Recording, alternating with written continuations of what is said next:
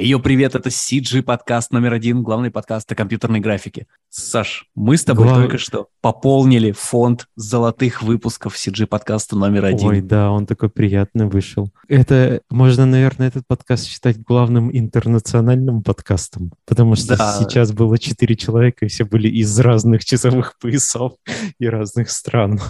А, очень интересно поболтали, говорили опять про все, кроме компьютерной графики. Такое чувство, как можно сделать себе визу, если ты э, русский в Тбилиси, как сделать себе французскую визу. И про, про что? Да про много всего интересного мы говорили. Давайте просто слушать подкасты и все. Yep. Э, у нас есть YouTube, подпишись на YouTube. Э, если выпуск понравился, скинь его себе в соцсети или кому-нибудь из друзей, кому, может быть, это интересно. У нас есть Телеграм-канал, у нас есть Patreon, на Патреоне подкасты выходят раньше, у нас есть Бусти, который я вообще ненавижу, но подписывайтесь на него, если больше, если не получается подписаться на Patreon. Вот вроде все. Так вышло, что из-за часовых поясов у меня это третий подкаст за день. Мы обычно такое не практикуем. Но у меня два ночи, э, все спят, и, и у меня на первые полчаса первая кружка кофе, на вторые полчаса вторая кружка кофе, и на третьи полчаса у меня уже пиво готово. Так что Сколько уже выпито кружек кофе? А, ни одной, я вот только что работать закончил. Почему бы не поработать до двух ночи? Я понял. Ты Самый... не можешь работать. Подожди, 108. Ты не можешь этого говорить. А, да, сори, я собираю кейс, я пока не могу здесь работать. Я не работал до двух ночи сегодня. Уже запись ну, У нас сейчас э, со, приглашения в Zoom выглядят э, со всеми часовыми поясами. Вот вам мы отправили э, Москва, Париж, Тбилиси, Л.А. Вчера мы отправляли Владу э, Москва, Москва Л.А., Лондон. Да. И еще с утра писались... Э, какой город? А, Астана. Всех раскидало вообще. Черт знает куда. Ну, это прикольно. Вань, спасибо, что написал еще в июне. А, у нас как раз перерыв начался. Но тогда только вышли «Любовь, смерть и роботы», и э, да. ты написал, ты, видимо, как-то увидел нас и э, чекнул соцки. Э, круто, что спустя 2-3 месяца мы записываемся, но вот у нас только начинается сезон. А, я с тех пор на тебя подписан. Если тогда можно было обсудить «Любовь, смерть, роботы», то, по-моему, сейчас ты уже кучу еще всего нового делаешь. А, слушай, что тогда, что сейчас, я не уверен, насколько глубоко мы можем это обсуждать, потому что мы получили огромное сообщение, когда вышла наша серия. Так, типа, все, кто дает интервью, все, кто там что-то это, никаких подробностей. Но мы можем, конечно, обсуждать. Не знаю, насколько мы с Гошей посмотрим, э, что как это будет. Э, но да, мы, мы много чего другого нового делаем тоже, да. Это Если что, мы э, 12 часов назад писались с Владом Соловьевым, и мы говорили только о еде. Все в порядке, мы не да, говорили мы, о графике Мы можем вообще. не говорить про работу вообще. Да не-не-не, мы можем, мы хотим, конечно. У вас типа как у Джорогана, да? Типа Джороган это привел Джеймса Хэтфилда из Металлики, они говорили два часа просто о пчелах, о разведении пчел. Это это наш подкаст, да. Да, это наш формат. А, я должен признаться, я не смотрел еще третий сезон э, «Любовь, смерти роботы», ни одной серии. Я должен признаться, я тоже не смотрел, смотрел только одну серию. Да господи, что вы за люди? Посмотрите последнюю хотя бы, она самая лучшая. Подожди, Гашан, ты не смотрел ни одной? Я пытаюсь вспомнить, смотрел. А, подожди, я, смотрел, я смотрел Bad Traveling, э, который... Bad Traveling Финчера, потому что, да, мы, да, потому что мы смотрели, мы были с ним на Клабхаузе, и он давал лайв-комментарии да, э, точно. Traveling Fincher, и я тоже ее смотрел как раз тогда. Так что мы с тобой смотрели одну как минимум. Нужно это как мы, когда делаем кино, мы зачастую даже не видим это кино, смотрим только по дейликам. А, да, я, мы вот с Гашаном делали, принимали участие в нетфликсовском фильме «Аполло 13 с половиной, и я его вообще не видел, типа, я даже не знаю, что там, я даже не знаю сценарий, типа, я вообще... Гашан, ты его смотрел? А, если честно, нет. Вот, а, я тоже мы, мы как мы как Джонни Депп, который никогда не смотрел да, своих да, фильмов, да. ни одного. Но Хибара я смотрел. А, я смотрел кусы, я смотрел только куски из нее. Ну, вот те, что везде разлетелись. Э, весь, инста... Весь интернет в этой серии Ну да, да, да, я вот эти куски примерно и смотрел. А Надо очень нас... постараться, чтобы не знать об этом ничего. У нас еще на проекте сейчас, который э, вот только будет сниматься в сентябре, начинаться, одним из референсов э, там, для привизов была вот эта серия, ну в целом по атмосфере, по э, эффектам, которые там есть. И я такой, блин, ну нужно посмотреть. Посмотрел кусочки, где эта женщина вся в золоте, такая что-то, ну ладно, все, мне хватит. Потом когда-нибудь посмотрю целиком. Но это очень красиво было, ребят. И вот Просто мы здесь. Шикарно. Спасибо, спасибо. Мы очень рады. Это как я видел кучу мемов на эту тему, типа большой очень competition между двумя сериями этими, Хибаро и Bad Traveling э, Финчера, и э, типа весь интернет полон, типа Хибаро, типа ура, и, знаете, мем, где типа чел на пьедестале стоит с медалью, и такой, типа, да-да-да, ура, и на первом месте, типа, жестко uh, Traveling. Да, много таких мемов видел. Который медаль кусает и шампанское разливает. А, да, я помню этот мем. Да, да. смешной. Но 12 сентября мы узнаем правду. А что будет 12 сентября? Эми. А, Вообще серия получила уже... да? Э, уже получила серия э, один Эми за, по-моему, лучших персонажей. За персонажей, да. Да, и сейчас как э, лучший шорт-фильм? Во-первых, на момент выхода э, мы уже знаем. Да, на момент выхода знаем. подкаста. Так что мы можем сейчас порадоваться, что вы победили. А если не победим, если вы не победите, то мы вырежем этот кусок. Во-вторых, церемония Эмми у меня вот в соседнем дворе проходит. А, реально? Да, у меня вот эта академия, где вот эта статуя стоит во дворе, она через, через дорогу. Круто. Ну, расскажешь, значит, нам э, позвонишь, потому что мы а пытались я... с Кашином настроиться на эти, на Оскары, когда у нас вообще ничего не получилось. Поэтому... Я бы с удовольствием, но тут два дня назад там у них было какое-то мероприятие, подойти близко вообще было невозможно. Там охрана стоит, все перегорожено, без понятия. Ну, Вы значит, мы никогда раньше. не узнаем. Ну вот. Я могу, когда все закончится, или до того, как начнется, разве что двор сфоткать, что что не напиздел. Ты должен до уже прийти туда, уже быть там, и когда все начнется, ты уже там. Ты уже в центре, да. То есть Это как уснуть в Икее на ночь. Да, прийти в Икею и уснуть там. А, Че, как дела? Я, по... я понял, что вы тупите. У вас утро еще? У нас утро. Я, я проснулся полтора часа назад. Я до трех, монтаж, до монтаж вас, вас спасет. Сори. О, ты ночной, ты по ночам рисуешь? Я, я стабильно рисую до 6 до 7 утра и просыпаюсь стабильно в 2 часа дня, и где-то в 7 часов вечера начинается мой рабочий процесс. Каждый день одно и то же. Почему ты так сместил график? Или вообще всю жизнь так? Слушай, ты знаешь, нет, когда мы с Гошей были молодые студенты, мы вставали в 5.30 и рано очень начинали, но это было в универские времена, с тех пор, как э, полностью никакого графика не существует, с, с короной и со всего этого остального, и с тех пор, mm-hmm. как я вообще живу один, и то все, я не знаю почему. Я днем просто не могу себя заставить. Я типа просто гуляю, мечтаю, катаюсь на скейте, пью кофе, пью свежевыжатые соки, что-то и потом слушаю музыку, вдохновляюсь, что-то придумываю, какие-то идеи записываю, и в 7-8 часов вечера, иногда в 12 могу сесть за работу, и до 7, до 9 утра могу просто рисовать на кофе, на Редбуле. Это не очень здоровый э, режим. Надеюсь, моя мама не слушает, не будет слушать то, что я сейчас говорю.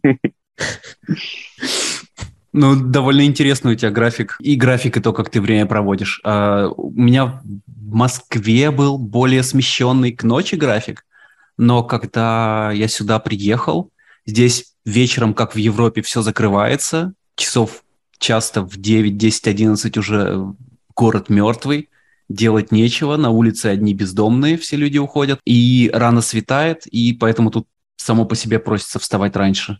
Э, просыпаться раньше, ложиться раньше.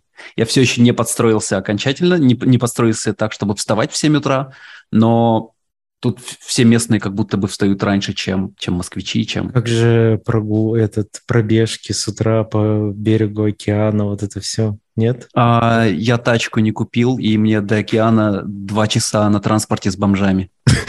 Я пока...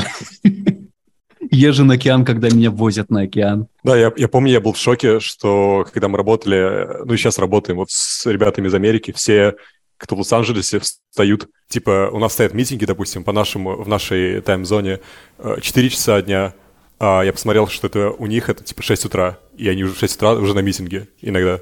Поэтому да, я в шоке. Вот. Для меня это первый такой опыт. Никогда раньше так ну, рано не вставал. Это, кстати, постоянно интересно. Как можно быть сразу продуктивным так рано? Потому что я вот э, второй день я вспоминаю, э, как я работал в Канаде. Но там тоже, типа, начинался рабочий день в 8 утра, и ты приходишь в офис, типа, в 8, э, ну, в студию, и там уже все работают, прям вот уже все, работа кипит, все про что-то разговаривают, что там показывают друг другу. Такой, что? В 8 утра только, ребят, вы, вы, вы как вообще да. это делаете? То есть для э, наших студий э, это как будто бы немного удивительно, потому что у нас все смещено ближе там, к 12 куда-то, вот там где-то все начинается, а, все раскачиваются, что-то приходят на работу, начинают работать. То есть я сейчас прихожу, когда в э, МРП, э, типа там обычно в 10, в, в пол одиннадцатого там еще никого нет, и до 12 там типа максимум три человека приходят, и все. В CGF такой... было то же самое. Но есть еще один фактор. В 12 в час дня э, на улице уже плюс 40. А, уже ну... выживач начинается. А в 6-7 утра еще хорошая погода. А во сколько ну, в Канаде заканчивали работать, если они в 8 начинали? А, ну, у нас в 5 вечера уже все уходили с работы. Да, ну вот, логично. Ну да, ну то есть ты там, и там забавное, что так вот если ты там в 5-10 сидишь, к тебе уже подходит и спрашиваешь, что ты тут делаешь, тебе уже пора уходить. Все, давай, хватит работать. Гош, у тебя же на Peugeot или где-то там на Audi также было, да, в 5? Слушай, в Европе на самом деле все, все очень по-разному, зависит от страны. Вот, например, в Германии, когда я жил и работал там на, на Audi, мы начинали в 8-7, иногда в 7 приходили на работу. Вернее, когда я в 7 приходил, я пытался быть каждый раз первым, но уже кто-то там был, сидел, работал. В Германии очень рано ребята встают. Э, и заканчивают тоже рано. А во Франции к 11 только, типа, разгоняются, приходят в студию и Не, чел, садятся. Мы разве к 11 ездили? По-моему, по-моему, да, там в основном к 11 все подтягивались. Разве? Я не помню, по-моему, к 10 нет. Блин, я не помню. Ну, 10 до 11 вот все подходили. А как, как так получилось, что вы сейчас в, как я понял, Гоша в Париже, а да. а Ваня в Тбилиси? Вот, и вы когда-то вместе... Великая раб... история. Вместе вы были в Париже. Слушай, это... Это, это... Что, что это за история? Это... Спасибо. Э, Гоша, можно я только сделаю сетап? Благодаря э, все это случилось, вся история с Парижем и то, что у нас сейчас есть визы и все, это случилось благодаря... Как школа называлась, где ты был преподом? Uh, New Edge. Это все благодаря New Age School. Типа, это, это все благодаря... Что это за школа? Я никогда не слышал про нее. Uh, в Париже есть э, несколько школ 3D-графики, э, в смысле компьютерной графики, анимации, геймдизайна. И вот New Edge — это одна из них, э, довольно крутая. Там очень сильный состав преподавателей. И мне они написали еще в 2021 году, типа, приезжай, сделай курс. И я такой, окей, хорошо. И это все тянулось очень долго. И в итоге курс был назначен, старт курса на 22 февраля 22 Ох. года. И я должен был приехать на две недели во Францию. Я уже все подготовил, все, приехал э, с рюкзаком, просто вещей по минимуму взял. И 23 числа, на следующий день, я понял, что, типа, нужно остаться подольше, по крайней мере. И я помню, что это было очень стрессовое время, потому что я пытался, типа, преподавать, что-то людям объяснять, хотя я, э, ну да, типа, головой был вообще где-то... Первые дни месте. вообще думать было невозможно ни о чем. Да, я помню, я постоянно был, типа, на звонках, в телефоне, типа, мне постоянно Со мной. звонил Вань. С тобой, с семьей, да. Вот Ваня мне часто звонил, мы созванивались и решали, как бы, как, э, как что делать, и в итоге в какой-то момент, ну, мы приняли решение, что подождем, посмотрим, как будет, и, значит, скорее всего, Ваня ко мне приедет во Францию. И потом проходит два часа после этого разговора. Ваня говорит, так, все, я взял билет, я еду завтра. Это, и... это очень похоже на панику тех дней. Да. В такой же панике все эти сборки проходили, потому что я вот, например, с собой взял только рюкзак, и никаких ни компов, ничего, никаких вещей. А, и, Ваня, тут я слово передам тебе. Я попросил Ваню привезти мой компьютер. Это отдельная была история. Да, да, чтобы вы понимали, ребята, в 11 утра я оплатил квартиру на месяц, а в 12 утра у меня уже был билет в Париж. То есть это вот настолько было все бредово, типа, и быстро. Но сборы компьютеров двоих, мы никогда не везли стационарки, конечно, на самолете. Мы не знали, как это делать, и я одновременно я понимаю, что у меня через 15 часов самолет, я должен передать нотариуса, типа, права, что-то там какие-то на родителей, собрать вещи, собрать одежду, передать квартиру каким-то друзьям, э, собрать Гошин компьютер, то есть я назвал как со своей мамой, назвал как с Гошиной мамой, э, а параллельно я иду в банк, что-то снимаю деньги, параллельно я гуглю, как перевозить стационарные компьютеры в самолете, везде разная информация, я пытаюсь позвонить в авиакомпании узнать, можно вообще это делать. Я думаю, вдруг мне на таможне скажут, а у меня видеокарта типа RTX 3090. И я думаю, я не знаю, либо ее с собой отдельно брать, и звоню брату, у меня брат программист, он мне рассказывает, что нужно разбирать, другие говорят, наби- набивай носками. И я, в общем, в каком-то полном вообще вот таком, э, я не знаю, я не знаю, что это было, но это был полный бред, и я э, набил носками два компьютера, и вот в 5 утра в полный... Э, э, ну, как мне мама сказала, я не мог на ногах стоять, настолько я был пьяный. Я в 5 утра пришел пьяный домой, упал лицом в пол, просто в полный неадекват. Э, я не знаю, сколько виски я выпил с друзьями, мы прощались со всеми питерскими. А типа в 11 утра у меня уже был самолет. И меня а в 11 мама... утра вы все полетели на одном самолете? Не, не все. Я был только один, но я был уверен, что меня просто не выпустят. Я не знаю, тысяча было причин, почему это могло случиться, но все получилось. Так резюме, как провозить комп правильно? Как провозить? Я набивал носками носками, трусами, и я купил самые два дорогих э, в магазине э, хороших, э, ну, не самых дорогих, но это были такие хорошие, не самые дешевые эти кейсы, чемоданы, вот. И мы два компа засунули, и носки, и трусы, и вот.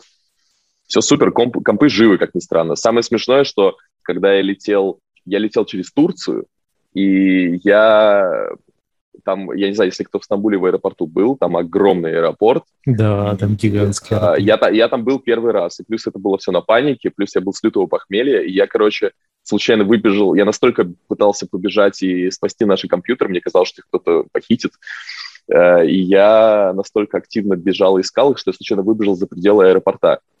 И когда турецкая охрана меня спросила, что я вообще сделал, почему я выбежал, я говорю, да не, у меня сейчас рейс, я, я случайно, они говорят, а что ты случайно? Ну ладно, давай, погнали с нами, где твои чемоданы? И я с помощью турецких охранников взял свои чемоданы, они уже были последние на этом рейле, уже все забрали, а я пытался первый их. Это уже через час было после прилета.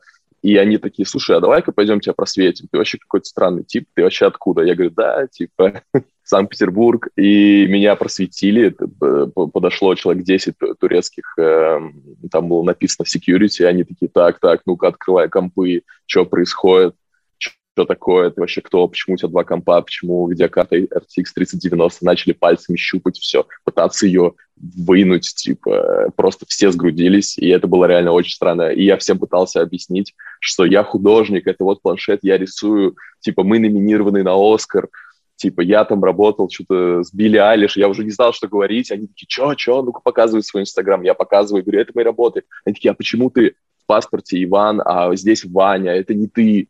И, в общем, я пытался сначала доказать им, что я не хакер и не, э, не майню биткоины, наверное, я не знаю, что там они боялись. А потом я понял, что я опаздываю на второй самолет, уже когда они мне уже поверили, я закрыл все компы, поэтому это было, короче говоря, незабываемое путешествие. А в Париже, когда я садился, у нас загорелся самолет, но мне уже было... Загорелся? Да, я, я когда прилетел в Париж, я звоню Гоше, я такой, Гоша, все, все, я, кажется, чист, все нормально. И Потом, когда я выхожу, я вижу, что у самолета сгрудились а, пожарные какие-то, и они поднимаются очень быстро, там человек 10, они поднимаются на крыло самолета или что-то, и я поворачиваюсь к чувакам, которые рядом со мной летели, я такой, слушайте, а что происходит? Они такие, да, мы не знаем, типа, что-то э, что загорелось. И я такой, а, ну ладно, и все, пошел дальше. Я уже прилетел, мне пофиг. Да, да, да, да.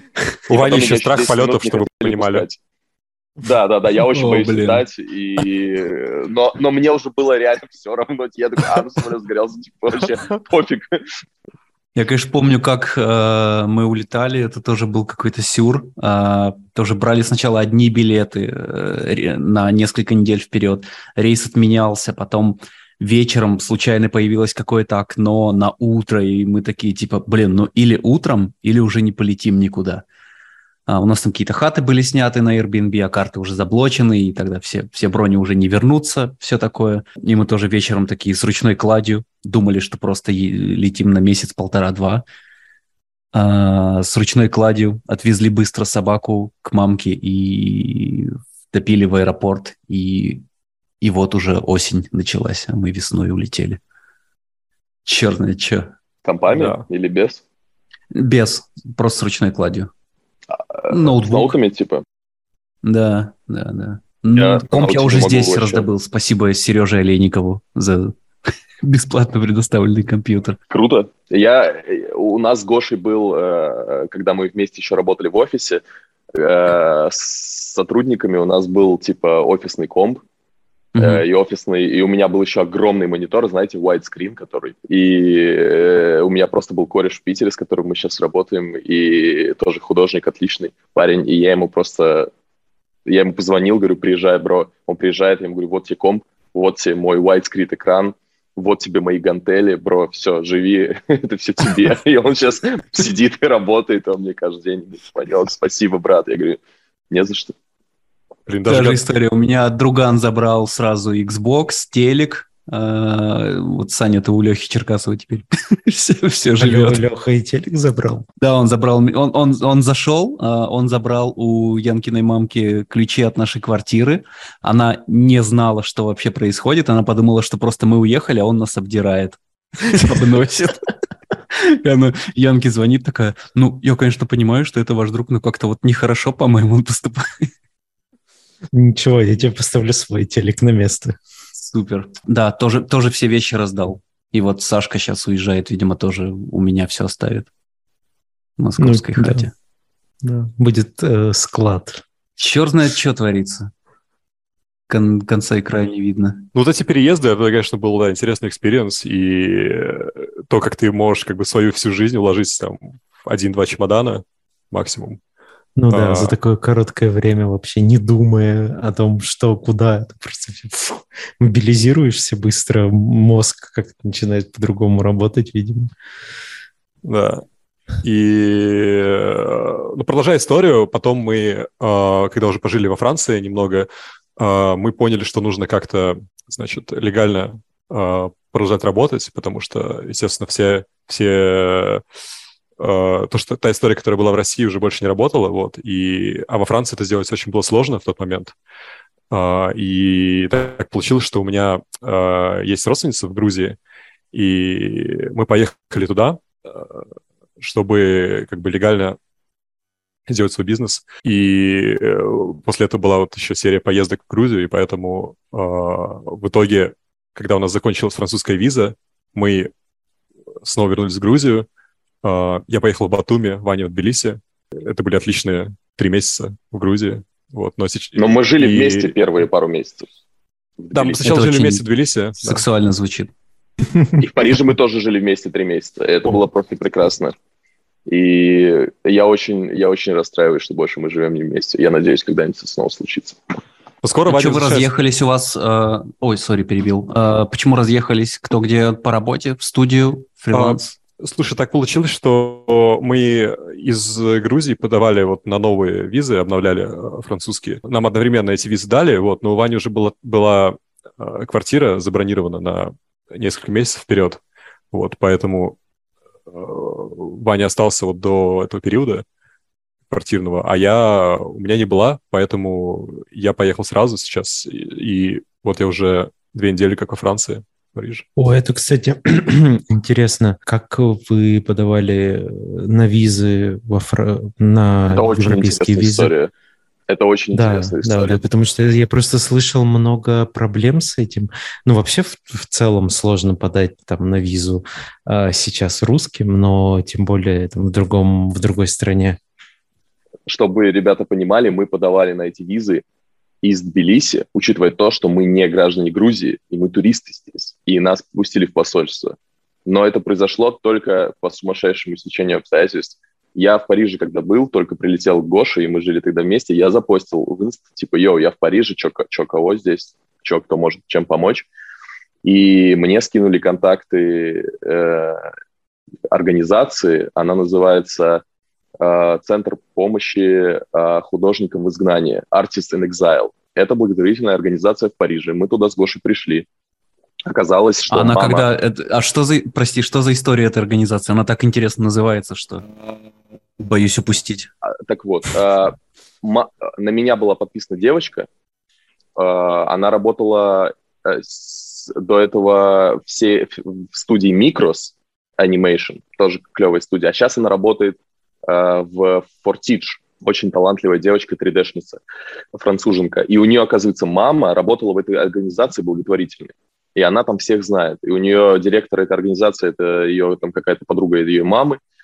И эта организация, насколько я понимаю, она существует не так давно, но там все художники мира собраны, которые уехали по политическим обстоятельствам из своих стран, то есть Иран, Ирак, э, Пакистан, э, кого-то там реально беженцы настоящие. Все там с детьми, с собаками, им там жить негде, они там все, кто-то модельер, кто-то красками пишет, кто-то маслом, кто-то дизайнер, кто-то тату бьет. И вот они все там, у них мастерские, у них свои этажи, и вот они туда приходят все, и там кто-то там живет, кто-то просто приходит. И вот этот центр, они помогают им, но они все про- проходят по программе Uh, Гош, как это называется? Что нам предлагали сделать? Uh... Политические беженцы. Политическое убежище. Да, убежище. убежище. То есть они да, все, они все, то есть они все э, не могут вернуться в свою страну, и поэтому этот центр им помогает. Но мы решили так не делать, и мы решили подать на визы, и нам сказали, ребят, вы можете поехать в Тбилиси и с помощью нашей протекции нашего центра подать на визу в французское посольство в Тбилиси. А без помощи их протекции это сделать невозможно. Мы пытались. Мы, когда только приехали в Тбилиси, еще до того, как мы познакомились с ними, мы с Гошей звонили по телефону э, в французской консульстве. Нам сказали, ребята, вы не граждане, до свидания. Но с помощью их протекции мы подали письмо, в котором мы объяснили, почему мы не хотим возвращаться и почему мы хотим подать отсюда. И нас приняли, нам одобрили визы, и вот сейчас э, мы, э, Гоша, вот сейчас занимается, я тоже скоро буду заниматься, через 20 дней я буду в Париже, а Гоша уже сейчас занимается получением и э, разрешением на работу официально. Это какая-то до сих пор рабочая схема для тех, кто так же, как вы, захочет сделать? Да, да это рабочая да. схема, и более того, сейчас, когда мы это сделали, месяц назад, это был буквально первый случай такой, э, там, первый, второй. То есть это только начиналось, э, вот эта вся программа во Франции, и как раз сейчас э, уже как, как на поток это встало все, и это работает, да. Ну, и какая-то категория визы? Категория D. Э, это э, нам дали изначально не э, как полноценную рабочую визу, а э, виза называется visitor, э, то есть просто как посетитель, но это виза категории D, э, которая предполагает дальнейшее разрешение на работу и Э, замену этой визы на полноценную рабочую. Вот. Э, поэтому я сейчас, когда приехал, вот я получаю да, разрешение на работу и сделаю рабочую. При этом вы не привязаны к работодателю ни к какому? А, да, это просто... Э, тут неважно, можно быть привязанным, можно нет, можно просто как индивидуальный... Тут уже кто как кто как работает, кто как фрилансер. Тут очень разные какие-то типы. Я, если честно, в это не очень еще вдавался, вот, но угу. Можно просто как фрилансер, да что я тоже сейчас изучаю, как э, О получается, виза О1, и пытаюсь как-то сравнивать, потому что я знаю, что здесь, если у тебя, если ты с кейсом подаешь одно дел мема от одной компании, то ты будешь привязан к, к этому работодателю, хоть он и не обязан типа тебя нанимать. Если у тебя несколько дел мема, то ты условно можешь быть фрилансером, либо по одному из этих дел мема работать. Несколько чего? Что ты говоришь? Дил мема — это э, намерение э, взять тебя на работу. А. То есть это не предложение о работе, а намерение, которое тебя ни к чему не обязывает, того, э, кто его подписывает. Но говорит, что вот в целом он тебя может там на ближайший год, два, три привлечь э, на такую ставку, на вот эти вот проекты, делать то-то, то-то, то-то. Интересно. Понял. Еще вопросы про О1. Мы, мы с Гошей очень активно ждем О1, поэтому мы собираем всю информацию, которую только можно найти. Мы очень стремимся туда, поэтому еще Вы пообща- пообщаемся. конечно. Да, конечно, индустрия в Штатах намного больше даже, чем в Европе. Несоизмеримо. Да. Северная Америка, Канада, Лос-Анджелес. А, я ровно 12 часов назад уже во всех красках описывал э, все все ноты запахов мочи, которые я здесь чувствую от, от бездомных, не буду повторяться. Да-да, наверное, да. Я, я сам еще не все ощутил, сам еще не, не все понимаю. Но, но а ты первый раз там? Что да. Да, я здесь случайно оказался. У меня был запланирован с прошлой осени просто поездка в Нью-Йорк на месяц. И, и вот она переросла. Я в LA вообще не должен был быть. Я случайно на неделю прилетел в LA Потом улетел в Нью-Йорк, и вот в Нью-Йорке мы с женой приняли э, решение еще тут потусить подольше, именно в Л.А. Вот, потому что как-то оказалось, что дофига знакомых. Мы такие, ну, окей. А, из Москвы все уезжают, знакомые тоже, и такой, типа, ну, окей. И туристическая виза, ну, типа, если мы сейчас э, выйдем по туристической а, обратно, то хер знает, как получить следующую потом, если захочется. И не только в Штаты, а вообще не особо было понятно, как шенгены получать, как еще что-то получать сейчас. Ну, на момент весны, на, кон... на момент конца зимы, начала весны.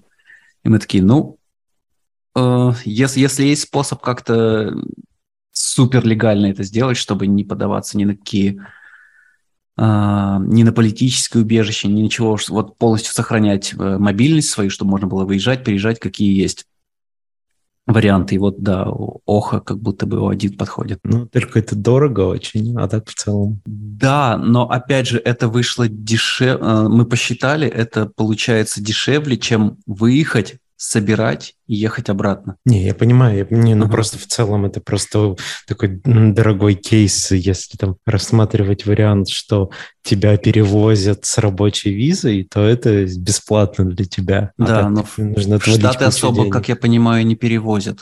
Вот. А так кейс, да, стоит в районе, все вместе, мне кажется, в районе 10 тысяч долларов будет. Ну, но работодатель не обязательно для этого контракт.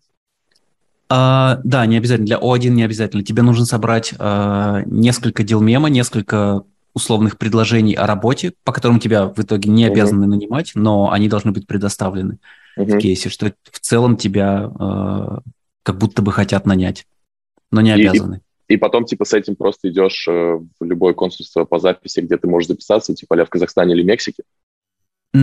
Не совсем. Ты собираешь кейс, а, адвокат собирает твой кейс, а, отправляет его сначала на одобрение местному а, художественному, видимо, сообществу, потом какой-то возврат с рекомендацией, потом она отдает это все в как это называется, вот, вот в офицерскую, назовем так, и тебе одобряют кейс, ну, вероятнее всего. А, дальше, но, но у тебя все еще туристическая виза. То есть ты получаешь ССН, все, но туристическая виза. И ты можешь выехать с ней, но чтобы въехать обратно, тебе нужно будет уже со своим кейсом а, пройти сначала собес и поставить штамп, что ты можешь снова въехать уже не как турист, а как по О1. То есть ты либо здесь, а, после того, как твой кейс одобрен, ты либо здесь же и остаешься, ну, на какое-то время, пока хочешь, либо если ты хочешь выехать и въехать обратно, то первый раз при этой истории тебе нужно будет выехать, а, записаться на собес в другой стране, поставить штамп и только тогда въехать. Гоша, запоминай. Звучит сложно. Я, честно говоря, на какую-то часть процесса я немножко выпал. Очень сложно следить, но... Но так как вы подаетесь не будучи в Штатах, то вам нужно просто собрать кейс, податься с ним, и вам сразу штамп поставят, и вы по нему въезжаете.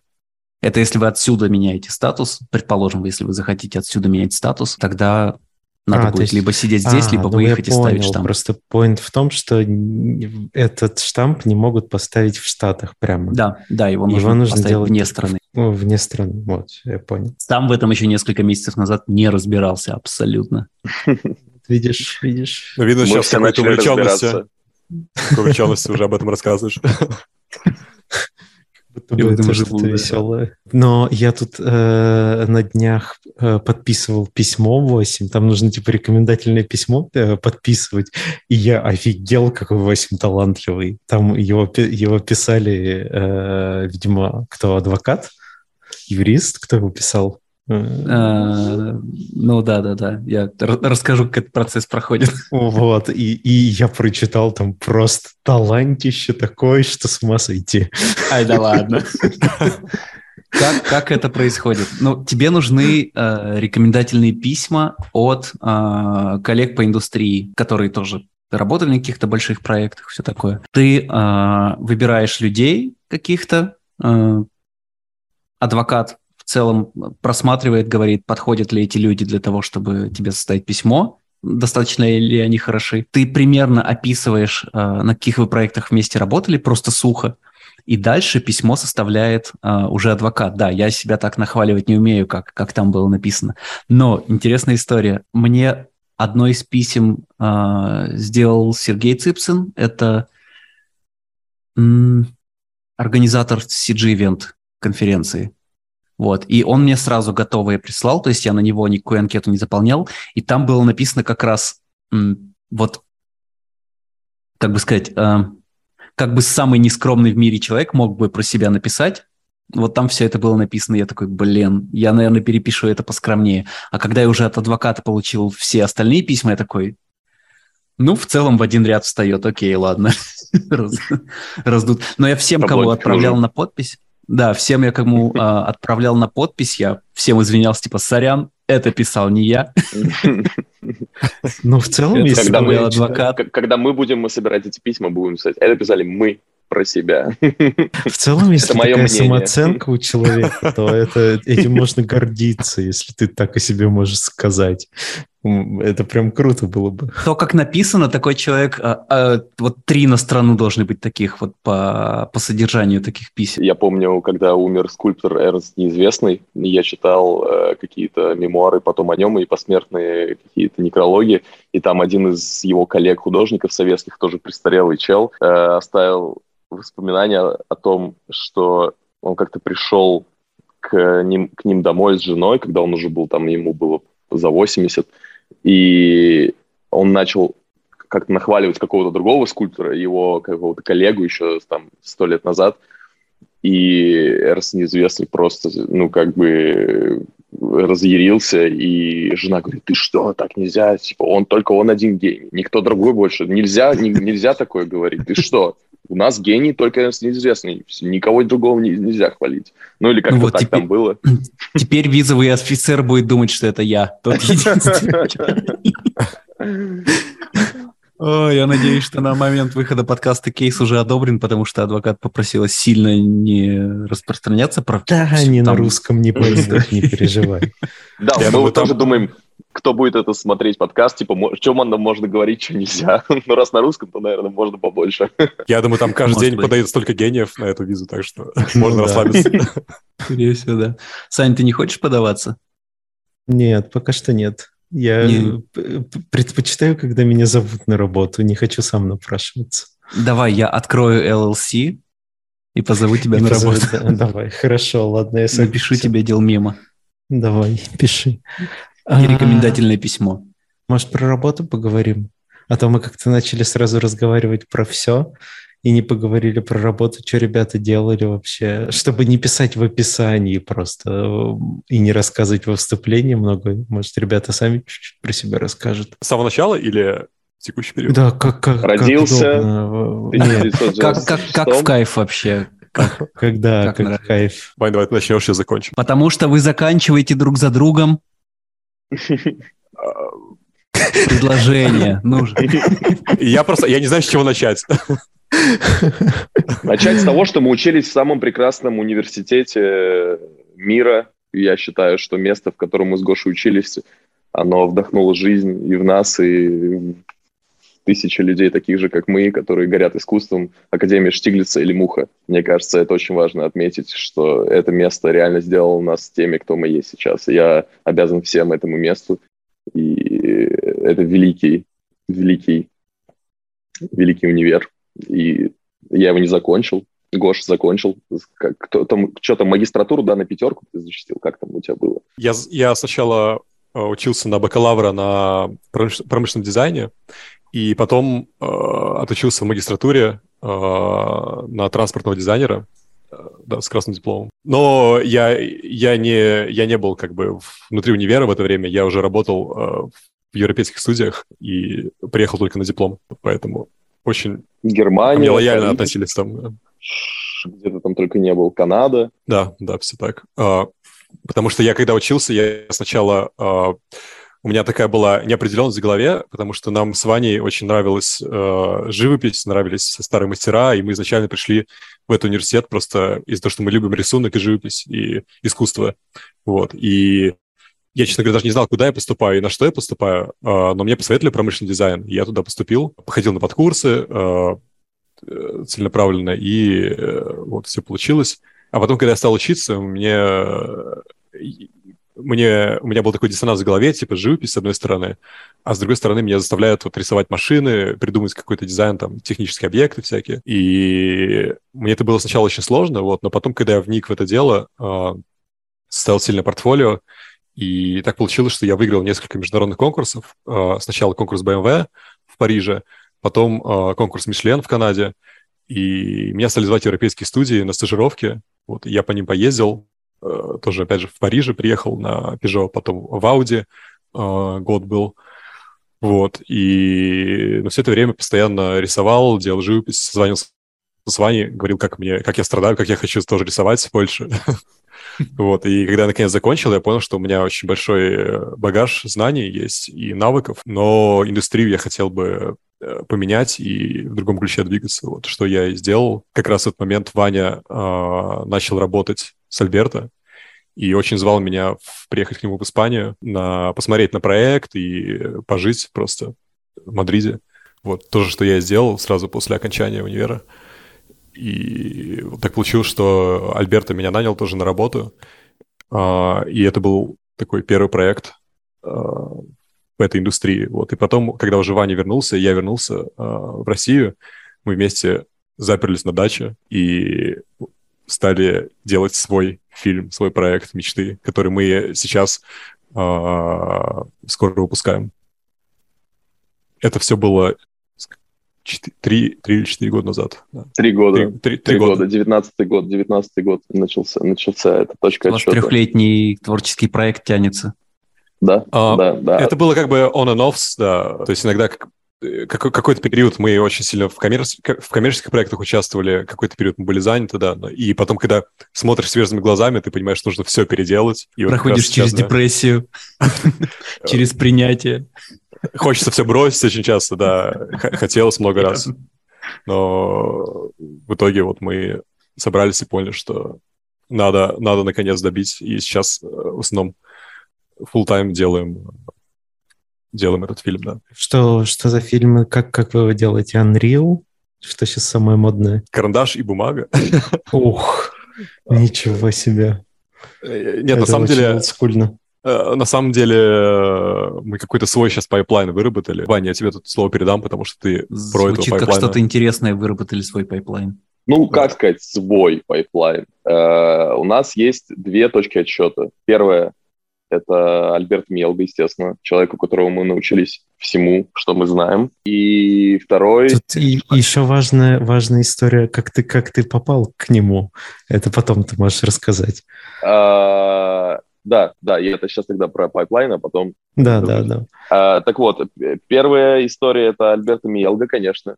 А вторая — Роберт Валли. И для нас эти два человека — это основной ориентир, как делать инди-анимацию, э, то есть мы ориентируемся на их ранние работы. Потому что то, что сейчас оба они делают, это, конечно, стартосфера, и в чем мы с Гошей участвуем тоже э, в проектах Альберта, э, там, конечно, это все адские бабки и огромная команда. Вот, но мы именно любим их очень ранние фильмы, и для нас это основной ориентир. Когда Альберто сделал там свой первый фильм, Роберт Валли сделал свой первый фильм, они были одни, они, их никто не знал. Мы, мы изучаем, как, какими ну, простыми способами можно достичь выразительности, не прибегая к услугам огромной команды людей. Вот, поэтому наш pipeline — это что-то типа вот это все. То есть э, вот так. Но мы потом поподробнее можем к этому вернуться. А как я попал, это интересная история, потому что, э, чтобы вы понимали, ребята, когда Гоша колесил по Канадам, Германиям и Парижам, я, э, не закончив универ, бросив его на пятом курсе, э, сидел у себя в офисе, где я жил. У меня папа мне мой дал офис, э, где я мог ночевать. Я был в хороших отношениях с вахтерами и э, ни копейки у меня не было, мне было 23-24 года. Я очень, очень хочу перебить и вставить шутку, что мне мой папа дал ремня. Ну, ремня у меня тоже грозился давать, когда был маленький. Но родители меня всегда очень поддерживали, и поэтому я не занимался никогда работой никакой параллельно. Я всегда только рисовал, рисовал и писал картины, и мечтал стать великим художником. Но в какой-то момент, когда я после «Мухи» пошел я в репинку, там я два года был вольнослушателем, по мастерским ходил, учился анатомии, э, постоянно рисовал обнаженки. То есть для меня это было очень-очень важно. Вот почему мы с Гошей, собственно, и подружились, потому что для нас мы всегда понимали, что академическая основа и вот эта школа и база перспективы анатомии, теории цвета и великих мастеров, копирования. Для нас это всегда было очень важно, и поэтому мы сошлись. И я пошел в Академию художеств тогда, но после Академии, когда я более-менее понял, что как, я оказался в полном чистилище, потому что, я говорю, э, никакого графика больше нет, сижу тупо в офисе, не знаю, что делать, денег нету, работы нету. Я сидел и просто рисовал на компьютере digital живопись, потому что я, у меня не, денег не было на краски, я очень не хотел это никогда делать, я всегда был против. И все, что было в digital, мне не нравилось, и мне казалось, что это все очень плохо, безвкусно и ужасно. И только когда я открыл Альберто, я понял впервые, что можно делать круто. Это был первый и практически единственный человек, э, который я реально посмотрел, я такой, о, типа, вот это круто. Это как, я не знаю, я всегда сравниваю с музыкой, э, вот как Джон Леннон говорил, что до Элвиса Пресли не было музыки для него. Вот для меня до Альберто Миелго не было digital живописи вообще. Типа не было на компьютере ничего крутого сделано в тот момент. И я был под огромным впечатлением. Гоше показал, заразил Гошу этой любовью к Альберто, и мы копировали его. И Гош, в момент... извини, извини, Гош, ты тоже отрицал digital живопись в принципе? Или как а... у тебя с этим? У меня, наверное, не было такого диссонанса в голове, потому что у меня, я как бы учился на промдизайнера, и у нас да, все вот это было, типа, типа, это все было digital sketch, все это было, как бы, ты постоянно... И не было такого, как бы, в голове, что там э, плохо это или хорошо, вот просто вот проект, бери и делай. Э, mm, нужный понятно. результат через там несколько дней. Э, и у меня как бы не было какого-то выбора, и я поэтому просто смотрел, как можно, как можно сделать бэкграунд, как можно сделать как бы машину. Много копировал, тоже учился, вот. Но э, то, что я не изучал, э, как бы до этого я не видел именно такого digital искусства в этом. То есть я как бы варился в этой индустриальной среде и не знал такого сайта, как ArtStation. Я не знал, что есть типа художники, э, которые вот прямо э, mm-hmm. как бы делают то, что мы сейчас делаем. Вот, я просто не был с этим знаком. Вот, и да, когда Альберто открыл, тоже мне Ваня показал, и многих других художников. Я очень вдохновился. Поехали на эскалаторе тогда на Владимирской, я помню. И я, мы на эскалаторе едем, я говорю, Гашан, смотри, что происходит вообще, смотри. Он такой, о, круто, круто. Я помню, это был 2017 год, по-моему. Да. И в том же году я написал ему в Инстаграме. Я написал, йоу, привет, я ваш большой фанат. А тогда у него а было там 10 он тысяч... тогда известный был? А, ну вот. А, у него было 10 тысяч подписчиков тогда. Угу. И он тогда э, сделал только бла-бла-бла Talk он на Ютубе я уже на английский чуть было не перешел. И э, я посмотрел этот бла-бла-бла The Talk, и я просто офигел, насколько крутой чел, насколько он с юмором и талантливый, и гений просто. И э, я ему написал, и написал, и он мне ответил, и у нас завязалась переписка. Но он не подписался. И потом в какой-то момент я ему там раз в полгода, раз там в пару месяцев отвечал на сторики, старался не быть каким-то супер назойливым, и начал тогда рисовать на компьютере, и он увидел мои последние работы, он такой, о, чел, типа, ты делаешь клевые штуки, типа, теперь. И подписался. Вот. А, и потом прошло еще пару лет, и вышла Witness. И, ну, мы уже тогда с ним, типа, общались в инсте, э, если это можно так назвать. Когда вышла Witness, это был, конечно, полный разрыв. Э, Гоша, где ты тогда был? В Германии, по-моему, да? Да, я помню. Гоша был в Германии, Германии, я сидел в своем офисе, где я уже год жил и мылся там в раковине по ночам в бизнес-центре и так далее. И когда вышел The Witness, я просто Альберту написал сообщение в стиле... Во-первых, написал огромный пост, где я выразил всю свою любовь к команде и к тому, как это круто. И я написал Альберту, возьми меня, пожалуйста, уборщиком хотя бы. Я готов учиться у тебя, пожалуйста. И вот он мне сделал визу, он сказал, окей, мы с ним созвонились по скайпу, и для меня это был как созвон, я не знаю, с тем же Джоном Ленноном или там, я не знаю кем. Для меня это, типа, был на тот момент, ну и сейчас это, типа, idol просто такой, ну, типа, чел вообще крутейший. И я вообще не верил, что я по скайпу с ним говорю. Он такой, ну, есть проектик, типа, один, давай, там, мы тебе сделаем визу, все нормально, в Испанию. И он мне сделал визу э, на три месяца, э, бизнес-визу, приглашение. Я прилетел в Испанию, в Мадрид, мне тогда только исполнилось 25 лет, то есть это была моя первая в жизни работа вообще. И первый в жизни проект какой-то. Я никогда ни, ни над чем не работал до этого. Я расписывал кроссовки за 20 тысяч рублей в месяц. И это было все. Пару месяцев я это делал. Питере. И когда я ну, прилетел... Мы еще, с тобой, начал... мы еще с тобой продавали копии. А, ну, да-да-да. Старых да, мастеров Мы там хаслили, да-да-да. Мы типа, мы, мы поняли, что копирование старых мастеров — это супер, нам это преподаватели наши говорили. А потом, когда копия написана, ты уже научился этим, можно и продать, правильно? Поэтому мы... Так он э, откликнулся на твое портфолио кроссовок? Или что у тебя было в а, Нет, нет, портфолио кроссовок, это я так шутки ради упомянул, я это, конечно, нигде не постил. Я тогда постил свои работы. Э, просто я рисовал, э, сидел по ночам до 5 утра. Это я тогда как раз вот и создал свой вот этот ночной режим сумасшедший, э, что я по ночам работаю и пишу до 5 утра каждый день, я рисую что-то. Вот. И я просто, ему нравились мои работы, и он там коммент писал, лайкал и спрашивал меня в личку, типа, о, как ты это сделал? И я думаю, блин, о, это ты спрашиваешь? Типа, Альберт меня спрашивает, как я это сделал? Типа, чел гений, как бы сам, ну, я у да, него всего научился. Интересное да, но я... ощущение. Да, да, да. Но я просто в артрейдже писал, а все писали в фотошопе. А в артрейдже практически профессионально никто не работал на тот момент. И я там какие-то странные штуки делал, ему было интересно. Вот. Ну и, короче, я прилетел тогда, и первый же день, как я вот прилетел, через час уже Альберто подходит, обнимает меня, говорит, о, классная рубашка, что, как дела, типа. И это было, конечно, самое сюрреалистичное в мире ощущение, только что ты спишь на полу где-то там, в офисе каком-то забытом, а тут ты в Испании и работаешь на, так, с огромной командой людей, которые только что сделали The Witness, из-за которой они получили только что Эми. Я сижу в ресторане, мы отмечаем Эми, которой я не имею вообще никакого отношения. И я такой, ура, типа, за Эми, чокаюсь со всеми, кто делал эту серию. И да, это было, конечно. И потом Гоша прилетел, и моя подружка Катя очень хорошая, тоже талантливая художница, которая тоже с Альберто работает.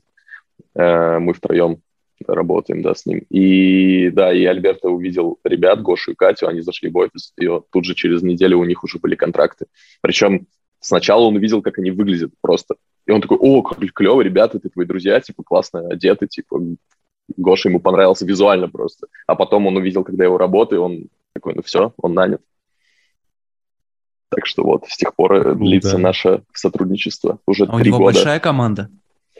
А, происходит... У него студия своя, как, как, там как происходит, объединение людей? Как там происходит работает? дело таким образом. Альберто сидит года два, пишет сценарий и рисует раскадровку один полностью сам. То есть вся вот эта раскадровка The Witness и Хибара и так далее, это все он делает один, и это занимает адское количество времени, потому что он никого не использует для этого. В After Effects все сам монтирует, звук делает.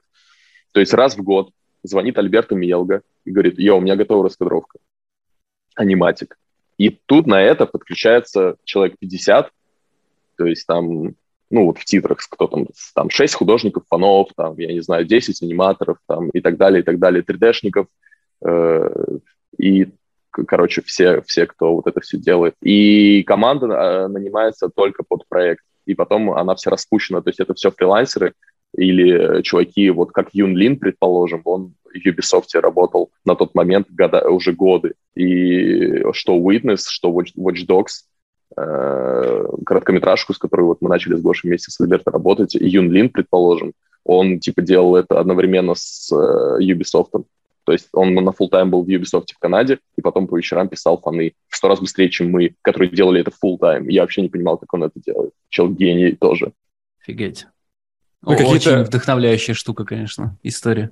Да. Плюс какие-то небольшие штуки, типа а там фейс-анимация там или э, композитинг отдаются каким-то сторонним студиям иногда, то есть под... Э... То есть какой-то костяк делается в его студии, офисе, а все остальное удаленка? Или как, ну, то, что, э, то, что можно, то, что можно передать, э, там, какой-то там колоринг или э, я, я говорю, вот фейс-анимация это делали разные студии в Лондоне. Блин, очень круто, очень круто. Да, дико а, вдохновляющая история.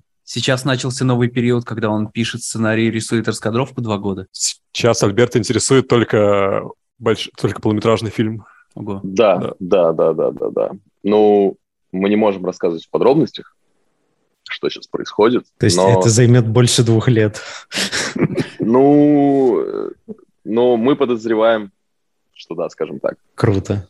Хотелось бы посмотреть от него полный метр. Потому что когда я увидел э, вот эту, это же в первом сезоне была серия Witness. Да-да-да. Да. Э, просто такой восторг. Вот, наверное, uh единственная серия, которую я запомнил из первого сезона, это была она. А остальное все как-то исчезло. Ну, там еще был Зима Блю, который тоже все помнят хорошо. Да, Зима Блю как раз Роберт Валли. Да, это Роберт Валли сделал там такой рисованный э, стиль, под карандашный рисунок, и там чел, который, типа, превращается в конце в робота. Mm, я плохо. Он, там типа художник, который рисует все синим цветом. Советский а, а, да, я, я, я увидел скриншот и понял. Да, все, я вспомнил. А, а, Роберт Валли — это чел, который сделал Оскар номинированный э, грушевый сидр сигареты, а изначально он работал над Beatles Rock Band э, заставкой и над клипами Гориллас. Вот. Mm-hmm. Мы mm-hmm. его очень любим и очень много у него учимся. Они и такие в тро... два... В Троне он тоже работал вместе с Альберто. Да, да, да, да, да. Они вместе работали несколько раз. Вы сейчас полностью занимаетесь только проектом, о котором нельзя говорить, или какие-то еще у вас? Мы можем говорить о нашем фильме. Мы, мы им полностью сейчас занимаемся. У нас есть команда, крутейшие ребята. Давайте, давайте говорить про Что за проект, тогда. да. Во-первых, все очень интересно, что у вас за pipeline, как вы технически что реализуете, да. особенно то, что ты говоришь, что а, изначально ты, ты не любил там digital, но, но потом полюбил. И когда Сашка спрашивал, ты говоришь, что вы бумагой и ручкой рисуете карандашом. Что, что у вас, в какой технике это делается? Что это вообще? Короткий метр на Гоша, особом кто, пайплайне? Кто начнет из нас, Гоша? А, изначально так, все пошло, начинается... Пошло третье получасие. Все начинается со сценария. Из которого мы выцепляем потом какие-то story beats и на них делаем раскадровки. А, в свою очередь, раскадровки основаны на э, чаще всего на съемках, которые мы делаем сами тоже. Мы просто снимаем типа на телефоны э, или как, как это получается на какие-нибудь там Пришуты. старые... Э, да, ну как бы просто для того, чтобы нарисовать эту раскадровку. Э, и, и дальше, Вань, тебе слово. Я, э, я просто скажу, что изначально сама идея фильм, фильма возникла тогда, когда в 2019 году мы с Гошей прилетели оба из Мадрида, и мы такие, окей, мы поучаствовали в проекте с Альбертом Мелдо, что дальше? Мы, дам, мы думали, что дальше откроются нам все двери мира, и мы будем в команде звездной, но оказалось, что после этих трех месяцев все, мы снова сами по себе.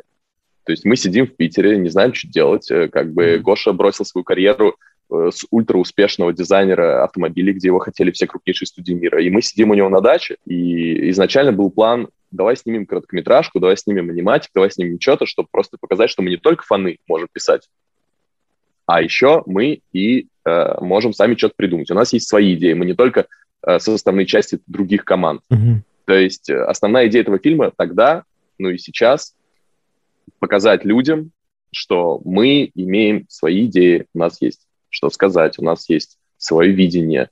Мы не только типа фановщики, как знают нас все, как нас нанимают нас все до сих пор. И в девятнадцатом году мы с Гошей начали учить 3D, мы начали учить Blender, и мы параллельно смотрели невероятное количество фильмов, э, учились, пересматривали их, там «Французская новая волна», «Скорсезе» и так далее, образовывались и учились писать сценарий. И первые наметки сценария пошли тогда. Но за эти три года был ну, мы последние три года мы учимся просто снимать кино и делать анимацию с этого, вот. И сейчас наш pipeline, он состоит из того, что мы все-таки поняли, что мы любим рисовать, и в этом ничего стыдного нет. Мы стыдились этого, мы считали, что это все CGI только. Но сейчас мы пришли к выводу, что то, что мы умеем рисовать, это круто, и это наша сильная сторона. Поэтому pipeline все рисуем на бумаге. Я могу даже показать, у меня есть Давай. прямо сейчас эти рисунки. Вот у меня стопка такая вот.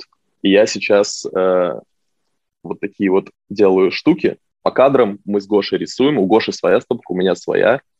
И, короче говоря, э, вот такие вот кадры. И потом э, мы их вставляем, вырезаем, вставляем в блендер, э, ставим камеру, э, движение камеры, и они щелкаются в блендере. Мы придумали свою систему, как можно в блендере делать анимацию. То есть это наши 2D-карточки, в блендере с анимацией. Иногда с написанными фонами, иногда с 3D-фонами, иногда без фона. Мы презентуем скоро трейлер этого фильма. Uh, у нас полностью готов сценарий, у нас весь фильм, в принципе, снят на айфоны с нашими друзьями, мы исполняем главные роли uh, и наши друзья. Но мы выпускаем трейлер как бы несуществующего фильма. А, но Это трейлер называется будет... тизер тогда. Да, да, да, да, да, да, да. И, uh, и потом мы этот трейлер подпаролим, будем давать людям, которые потенциально будут заинтересованы в том, чтобы сказать, давайте, чуваки, делайте все по-серьезному, вот вам триллион долларов. Но mm-hmm. э, сейчас мы делаем это в четвером. Э, нет, ладно, погоди, в шестером, да, Гош, если считать Лею и JP, и Влада и Кирилла. Периодически еще какие-то люди подключаются, да? Да, да, да, да, да. Но основной, основной костяк — это пять человек у нас. У нас есть невероятно крутой художник фонов, э, JP Сандавал, просто гений. Я думал, это, я думал, это вы сами. А, ты знаешь, учитывая то, что мы занимаемся, мы, мы с Гошей два режиссера, у нас uh-huh. директор с дуо, мы себя называем, поэтому у нас просто нет времени этим заниматься. Мы рисуем персонажей, и мы пишем сценарий, и мы занимаемся съемками, и мы еще игла, играем главные роли, поэтому мы просто нашли чувака, э, которому мы доверили, и он делает это на невероятно крутом уровне. То, что он сделал сейчас – ну, типа, это очень круто. Вот. И э, у нас есть еще два, двое молодых ребят, Влад и Кирилл. Это на, наши старые друзья. Ну, мой Влад, мой старый друг, с Кириллом мы недавно познакомились. И они э, знают сценарий, и они полностью нам помогают в блендере собирать этот фильм. Ребята сами рисуют тоже для фильма. И, ну, мы все учимся, все вместе, как делать кино. И это очень круто, да. Мы очень счастливы с Гошей этим заниматься. Звучит супер вдохновенно. Публичный тизер будет какой-то? А, ну, мы соберем его под музыку, э, купим, скорее всего, права на музыку, и потом уже будем смотреть, как, как это пойдет. Э, если, если какие-то... Если будет уместно, да, мы дропнем его. Но мы делаем его в первую очередь для э, того, чтобы разослать его всем тем режиссерам и всем тем продюсерам и инвесторам, с которыми мы работали все эти три года, потому что мы с Гошей успели поработать над невероятным количеством проектов, mm-hmm. и мы со всеми в очень хороших отношениях, то есть мы вот я в, Инстаграме я переписываюсь с чуваками, типа с, я вот работал, предположим, мы с Гошей работали вместе с Боб Першетти, это один из э, режиссеров Человека-паука, который Оскар за него взял, и мы работали над невероятным количеством неанонсированных до сих пор фильмов и проектов, и нас все именно знают там как художников-раскадровщиков или там, чуваков, которые фаны пишут, и вездевов. А вот мы и этим всем людям в первую очередь дропнем этот. Смотрите, а мы еще вот это умеем делать. И посмотрим, может, что-то кто-то скажет, йоу, а может, никто ничего не скажет. Тогда мы будем думать сами, что дальше делать. Прикольно. А, я не знаю, как Сашка. А, я, а, ну, так как мы не иллюстраторы, а больше там motion compose, on set, то я буквально вот здесь узнал, что есть направление... Ну, я знал, что есть фановщики, но а, э, ты так часто о них говоришь, что теперь я понимаю, что это какая-то супер жирное отдельное направление просто людей, которые только фоны рисуют и только на этом специализируются. Я не знаю, Гош, как... Прости мое невежество. А, слушай, Вообще, в анимации Касательно анимации, да, э, это целое направление, и очень, э, очень большой кусок продакшна, да, это, это фаны. Это то, с чего все заходят в вашу индустрию или, или что? Э, я бы сказал, что все делится именно вот художественное рисование делится на две части. Это персонажи, кто занимается персонажами, и фановщики, кто занимается окружением. И те, и другие, они участвуют и в анимационных проектах чаще всего, и в игровых проектах. Это примерно одна и та же ниша. Э, ну и плюс практически любой концепт-художник, он занимается отчасти тем и другим, и фоном, и персонажем. Поэтому, ну и плюс чаще всего ты, никогда не знаешь, как бы, на Где что тебя наймут. фон, начинается персонаж. Да, и чаще всего просто, когда какой-то проект приходит, там иногда просят какие-то вещи сделать, которые, допустим, там ты концепт-художник, а тебя просят сделать там персонажа где-то, где-то фон, то есть это угу. часто меняется. Так, ребята, как вам э, нейросетки? Э, в этом году они слишком хороши. Хороший тонны инструмент. изображений, тонны изображений видим по, по этой теме. Мне кажется, это просто хороший инструмент. Очень часто какие-то необычные мысли тебе дает и необычные идеи. То есть я очень часто вижу в проектах, когда в каком-то этапе просто пробуют, типа, э, ну или я сам тоже пробую просто вести какие-то слова э, ключевые, которые ты изначально как бы думал, и что ты хотел показать, загружаешь это все, типа делаешь это изображение, и ты вообще не ожидаешь, как бы, что выйдет какой-то результат а, и какие-то новые мысли, которых ты абсолютно не, в своей голове не программировал. Это дает тебе большой толчок. Конечно. Источник вдохновения, да. То есть у тебя, возможно, есть ну, какой-то да. образ в начале, он скрещивается с тем, что тебе Midjourney выдает. Мне недавно пришло приглашение на Дали 2, я давно оставлял там заявку, мне пришло приглашение, я потыкал. Она такая быстрая, просто капец. Она все так быстро генерит и какие-то безумно крутые картинки. Мне кажется, ну, для нас, э, ну, в смысле, для э, CG-шников, которые занимаются кино больше, и такой, типа, там, компост, все такое, это не настолько, наверное, используемый инструмент, в принципе, а для художников, которые что-то придумывают и рисуют, а, это, мне кажется, такое прям бесконечное поле для вдохновения. Типа ты куда-то там забрел не туда в голове, в мыслях, что-то не можешь придумать, ты написал, и тебе нейросеть показала кучу вариантов, как можно по-другому развить эту мысль э, визуально, в которую ты даже не думал сторону. Мне кажется, нейросеть, вот это вот Midjourney. Во-первых, кстати, мы с Гошей недавно слышали смешную историю от наших американских коллег, с которыми мы работаем, про художника, который занимался нейросетями Midjourney, когда она только-только появилась, и никто не знал, что это такое, и он кучу работ там сделал, выставил в ArtStation, и его все начали нанимать, и вот наши ребята с ним общались, и они такие, блин, крутые работы. Он такой, да-да-да-да-да-да. А потом они сейчас, они просто видят эти работы и понимают, что как бы, ну, это все не он, и это было очень смешно. Вот. А, а насчет... же была история про Midjourney как раз. Типа чувак какой-то выиграл а, конкурс а, digital живописи, картины, которую он сделал на Midjourney. Вот, и типа эта картина выиграла. Я не, не помню, что за конкурс, я только вот видел пост этот в Фейсбуке где-то. Вот, и там были споры долгие, что заслуженно это или нет. Вообще выиграл он. Это приз, на самом деле, это нейросети или он это выиграл? Конечно, он. Вот. Я считаю, что однозначный ответ это он, сто процентов. Э, потому что это просто инструмент. Но вообще, мне кажется, что здесь похожая история. Я лично провел параллель себе такую, что, предположим, вот раньше были фотографы в начале 20 и в конце 19 века, и это было такое прям искусство отдельное, они там все всю жизнь потратили на это. А сейчас фото фотоаппараты есть в каждом телефоне, и это, это фактически, ну, как бы исчезло вот такое понятие, как вот mm-hmm. этот фотограф, они переместились в какие-то другие сферы. Сейчас все фотографы, и поэтому mm-hmm. никто, как бы. И то же самое вот с этой нейросетью, то есть раньше художники писали огромные картины, тратили всю жизнь на это. Сейчас это может сделать каждый, точно так же, как каждый может снять на iPhone. Но вопрос в том, что кто будет это снимать и что он будет снимать, а не вопрос в том, как это случилось. Поэтому я считаю, что если человек создал что-то крутое в нейросети, это он, это заслуженно. И это просто инструмент такой же, как айфоновская камера. Ну да, Очень я тоже быстрый. больше к этому да. склоняюсь.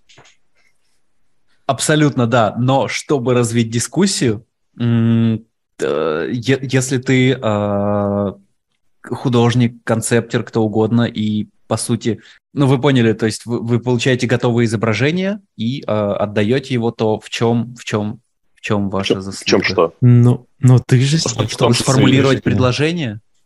Ну да, конечно. Ну, ты, ты знаешь, мне кажется, я еще ни разу не видел, э, может, просто я не насмотрен достаточно, но я не видел э, никаких как бы вот этих работ из Midjourney, чтобы они были как бы используемые на 100%, то есть они были закончены. Естественно, мне кажется, это проходит какой-то, э, мало того, что визуальный отбор, ты должен уметь произвести его, и ты должен знать, как бы, как, э, как это все использовать, как закончить работу, как расставить акценты на ней, э, что-то там поменять, что-то добавить. То есть это как бы, это уже задача мастера, фактически профессионала, и э, как человек это использует, это уже его, получается, дело. Поддерживаю.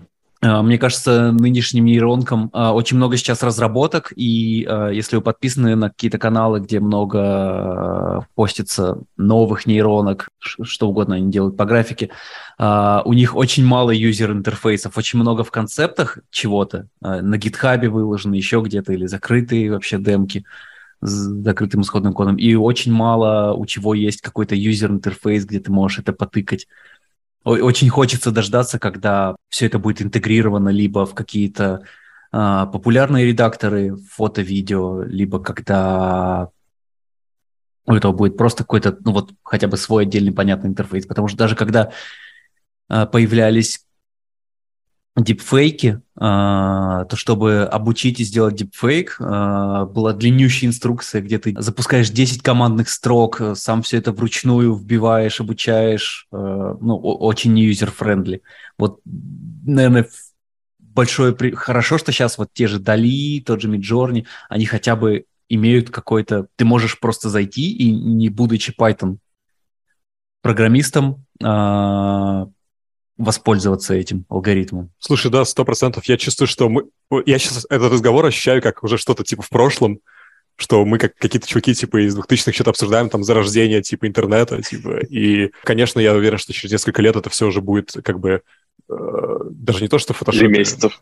Э, да, просто, ну, типа, в любом, в любом редакторе э, интегрировано. И даже сейчас уже в фотошопе, Вань, мы же с собой недавно открыли, что там в новом да, фотошопе да, да, да. есть, есть искусственный интеллект, да. Да, да, да, вот как будто бы для этого еще не изобрели формат какой-то вот универсальный какой-то порт, о, как, как, как плагины OFX есть стандартизированные, как там, не знаю, USB-порты есть условно. Ну, опять же, мне кажется, самое главное, как, как бы, как как этим пользоваться, и чтобы эти навыки приобрести, чтобы нужно, чтобы как в голове все эти нейроны у тебя сложились в первую очередь. А, поэтому, да, нужно, мне кажется. Когда ты себя развиваешь сам и производишь этот отбор для себя, то ты в любом случае сможешь ориентироваться, чтобы куда бы это ни выросло. Ну да, и все равно все еще мало э, малый процент людей, которые там тыкают нейросетки, понимают, что такое красиво, и даже если они видят там какую-то картинку, которая сделала нейросеть, они там не смогут э, не то, что как-то ее доработать самостоятельно, а просто понять, что, о, вот это красиво, а вот это некрасиво. То есть тут еще какой-то огромный внутренний фильтр должен быть. Не то, что ты там просто пишешь красивая картинка, там, в стиле Дали, и он тебе показывает какую-то картинку. И такой, о, круто, я сделал это. Тут же еще нужно понимать самому, что такое красиво. Facts. Вот я скинул в чате в Zoom эту новость про э, эту работу. Работа, кстати, достаточно прикольная. Сейчас есть инструмент и есть некая завеса тайны. Э, как будто бы есть инструмент, тоже на нейронках, который берет э, двухмерное изображение или скетч и по нему строит 3D-модель. Причем как будто бы даже довольно с хорошим mm. а, полигонажем. Я еще в девятнадцатом году видел такое. Нам, э, когда мы с Гошей вот работали в Мадриде над нашим первым э, проектом с Альберто, над Watch Dogs, uh-huh. нам там был очень крутой чел. Uh, он uh-huh. был симулятор одежды, симулятор в этом, в Marvelous, по-моему, да, он симулировал uh-huh. Диего. Uh-huh. Очень крутой технический специалист. И он тогда, в девятнадцатом году, нам показал первые тесты вот этого э, нейросети, которая искусственного интеллекта, который из 2D делает 3D. Я помню, это еще вот, который видел... сейчас довольно популярна. Как она? Я не знаю, тот ли это, который сейчас, но тогда я помню точно, он это видел. Там какой-то чел типа делал скетчи, это был один mm-hmm. художник, и он то ли он изобрел это, то ли он главный, кто этим пользовался на тот момент. По-моему, он и создал эту штуку. И там он типа загружал какие-то свои рисунки фигур, и эти фигуры стали, становились 3D. Я помню, я еще тогда, ну, типа, был потрясен. Я тогда вообще... Мы, мы, мы с Гошей вообще до 19 года мы просто рисовали, ну, как бы картины писали, и тут это все начинается. Блин, мы, конечно, у нас крышу снесло от возможности, чего еще происходит. Ну, мы, кстати, когда мы работали над uh, Windshield Wiper Альберта, мы там делали сцену... Который взял Оскар. Да. Мы там, мы там делали сцену, где, типа, вот эти башни падают uh, в самом начале, и, типа, там идет симуляция. Эту сцену мы сделали как раз используя вот этой штуки из, типа, 2D в 3D. Uh, только мы взяли там фрагмент видео. Точно, я совсем забыл об этом. Мы, мы же использовали эту штуку, точно. Мы, мы взяли тогда... Да, да, мы, мы, мы взяли видео, загрузили его в прогу, чтобы она сделала, типа, 3D-модель, и она сделала 3D-модель, и туда наложила текстуры, типа, у нас уже была затекстуренная, типа, модель. Но ну, Очень это плохая. это, да. это понятная технология. Да, но потом пришлось а... все переделать, но... Нет, а я имел в виду вот этот э, стартап, не стартап, который именно по, двух, по одному двухмерному, двухмерному скетчу или изображению дает трехмерную модель. То есть не по серии изображений, а вот по одному э, плоскому. Да-да, я, я тебя понял. Ну, я просто в тему. Я на самом деле хотел подвести чуть к другому, но э, вы мне ветку сломали немного, но, но в интересную сторону. Просто как будто бы вот этот стартап, во-первых, э, на их сайте где-то на LinkedIn или еще где-то э, нашли вакансии э, моделеров, которые по описанию должны за 15 минут драфтовые модели делать. Вот, а во-вторых, э, те, кто получали, там закрытый бета-тест, э, а во-вторых, те, кто получали эти модели, они там находили какие-то характерные э, свойства на моделях, где вот, ага, вот это сделано там в блендере, а это сделано в майке, потому что там вот этими инструментами вот так вот делается. Вот я, я записался на их э, тест, он проходит онлайн, да, но я проебался. Я хотел все заскринкастить. Мошенников много тут в нашей индустрии, это мы давно знаем. Мы, мы с Гошей называем себя аферисты Дик и Джейн. Знаете этот фильм с Джимом Керри? Очень, ну, типа, я его давно смотрел, не, там очень смешной смотрел. постер. Мы, потому что с Гошей мы все время пытаемся пролезть, куда нас не звали. Например, вот с этим фильмом.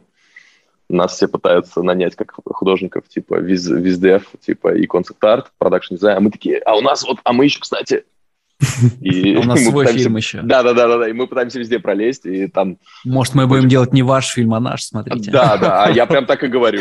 Я, я, я, очень, много, я очень много собеседований завалил. Меня звали на, э, еще года три назад, два назад на какой-то полнометражный фильм на, э, на Netflix анимационный. Хотя, может, его просто отменили, я не знаю. Но они такие, типа, вот нам нужен... Аркейн.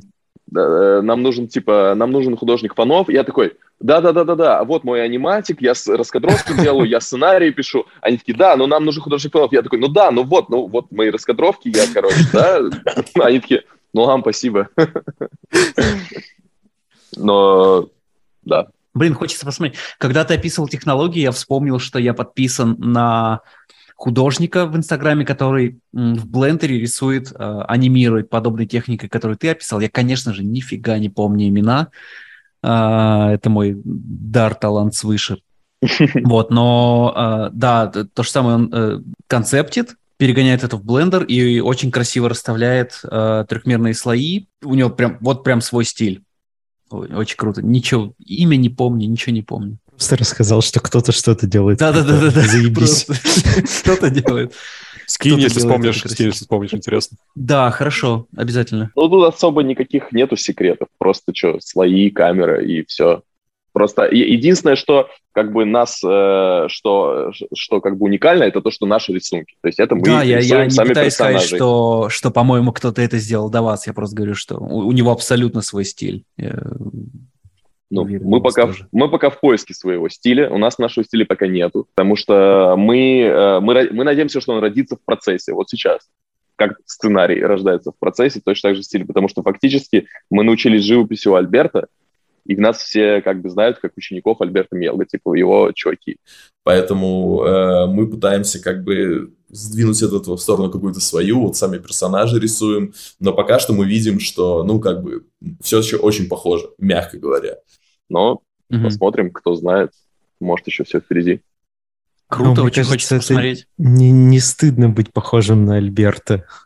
Это такое, это да, то, но, чем можно гордиться очень. Но э, это смотря с какой стороны посмотреть, потому что с тех пор, как вышел Spider-Verse, сейчас все передирают, ну, просто жестко mm-hmm. это. То есть вот э, с тех пор, как вышел Spider-Verse, мы с Гошей получаем очень много предложений коммерческих по работе, и везде, типа, они прямым текстом пишут, нам нужен, типа, Spider-Verse, нам нужен Spider-Verse. Типа, все китайцы, все мобильные игры, там много нам из одного времени из Китая писали, э, им всем нужен Spider-Verse. Типа они типа все даже, даже не как референс, а прям стопроцентное копирование ну, стиля. Ну, как референс, конечно. Э, там в, этой, в этих всех PDF-табличках там просто uh-huh. сплошной всегда Spider-Verse есть. И не только в китайских проектах, везде. Даже в тех проектах, которые абсолютно никак не связаны и не будут связаны, и в итоге выходит вообще что-то другое, но, типа, да, они да, все хотели... Это очевидный тренд. Что интересного посмотреть? Что вы последнее смотрели? Что вас О, подожди еще, прости, прости, до того, как э, посмотреть. Ты говорил, что... Э, просто Саша обычно в конце это спрашивает. Нет, нет, я просто вспомнил про Spider-Verse и референсы. Ну, давай, спрашивай свой Окей. вопрос. А ты когда в аэропорту в Турции рассказывал, что художник, доказывал, что художник анимайнер, ты говорил, что что для Билли Айлиш делал, что ты делал для нее? Была забавная история. Э, мне написали э, из студии Nexus, э, она, по-моему, в Лондоне базируется, что-то типа того.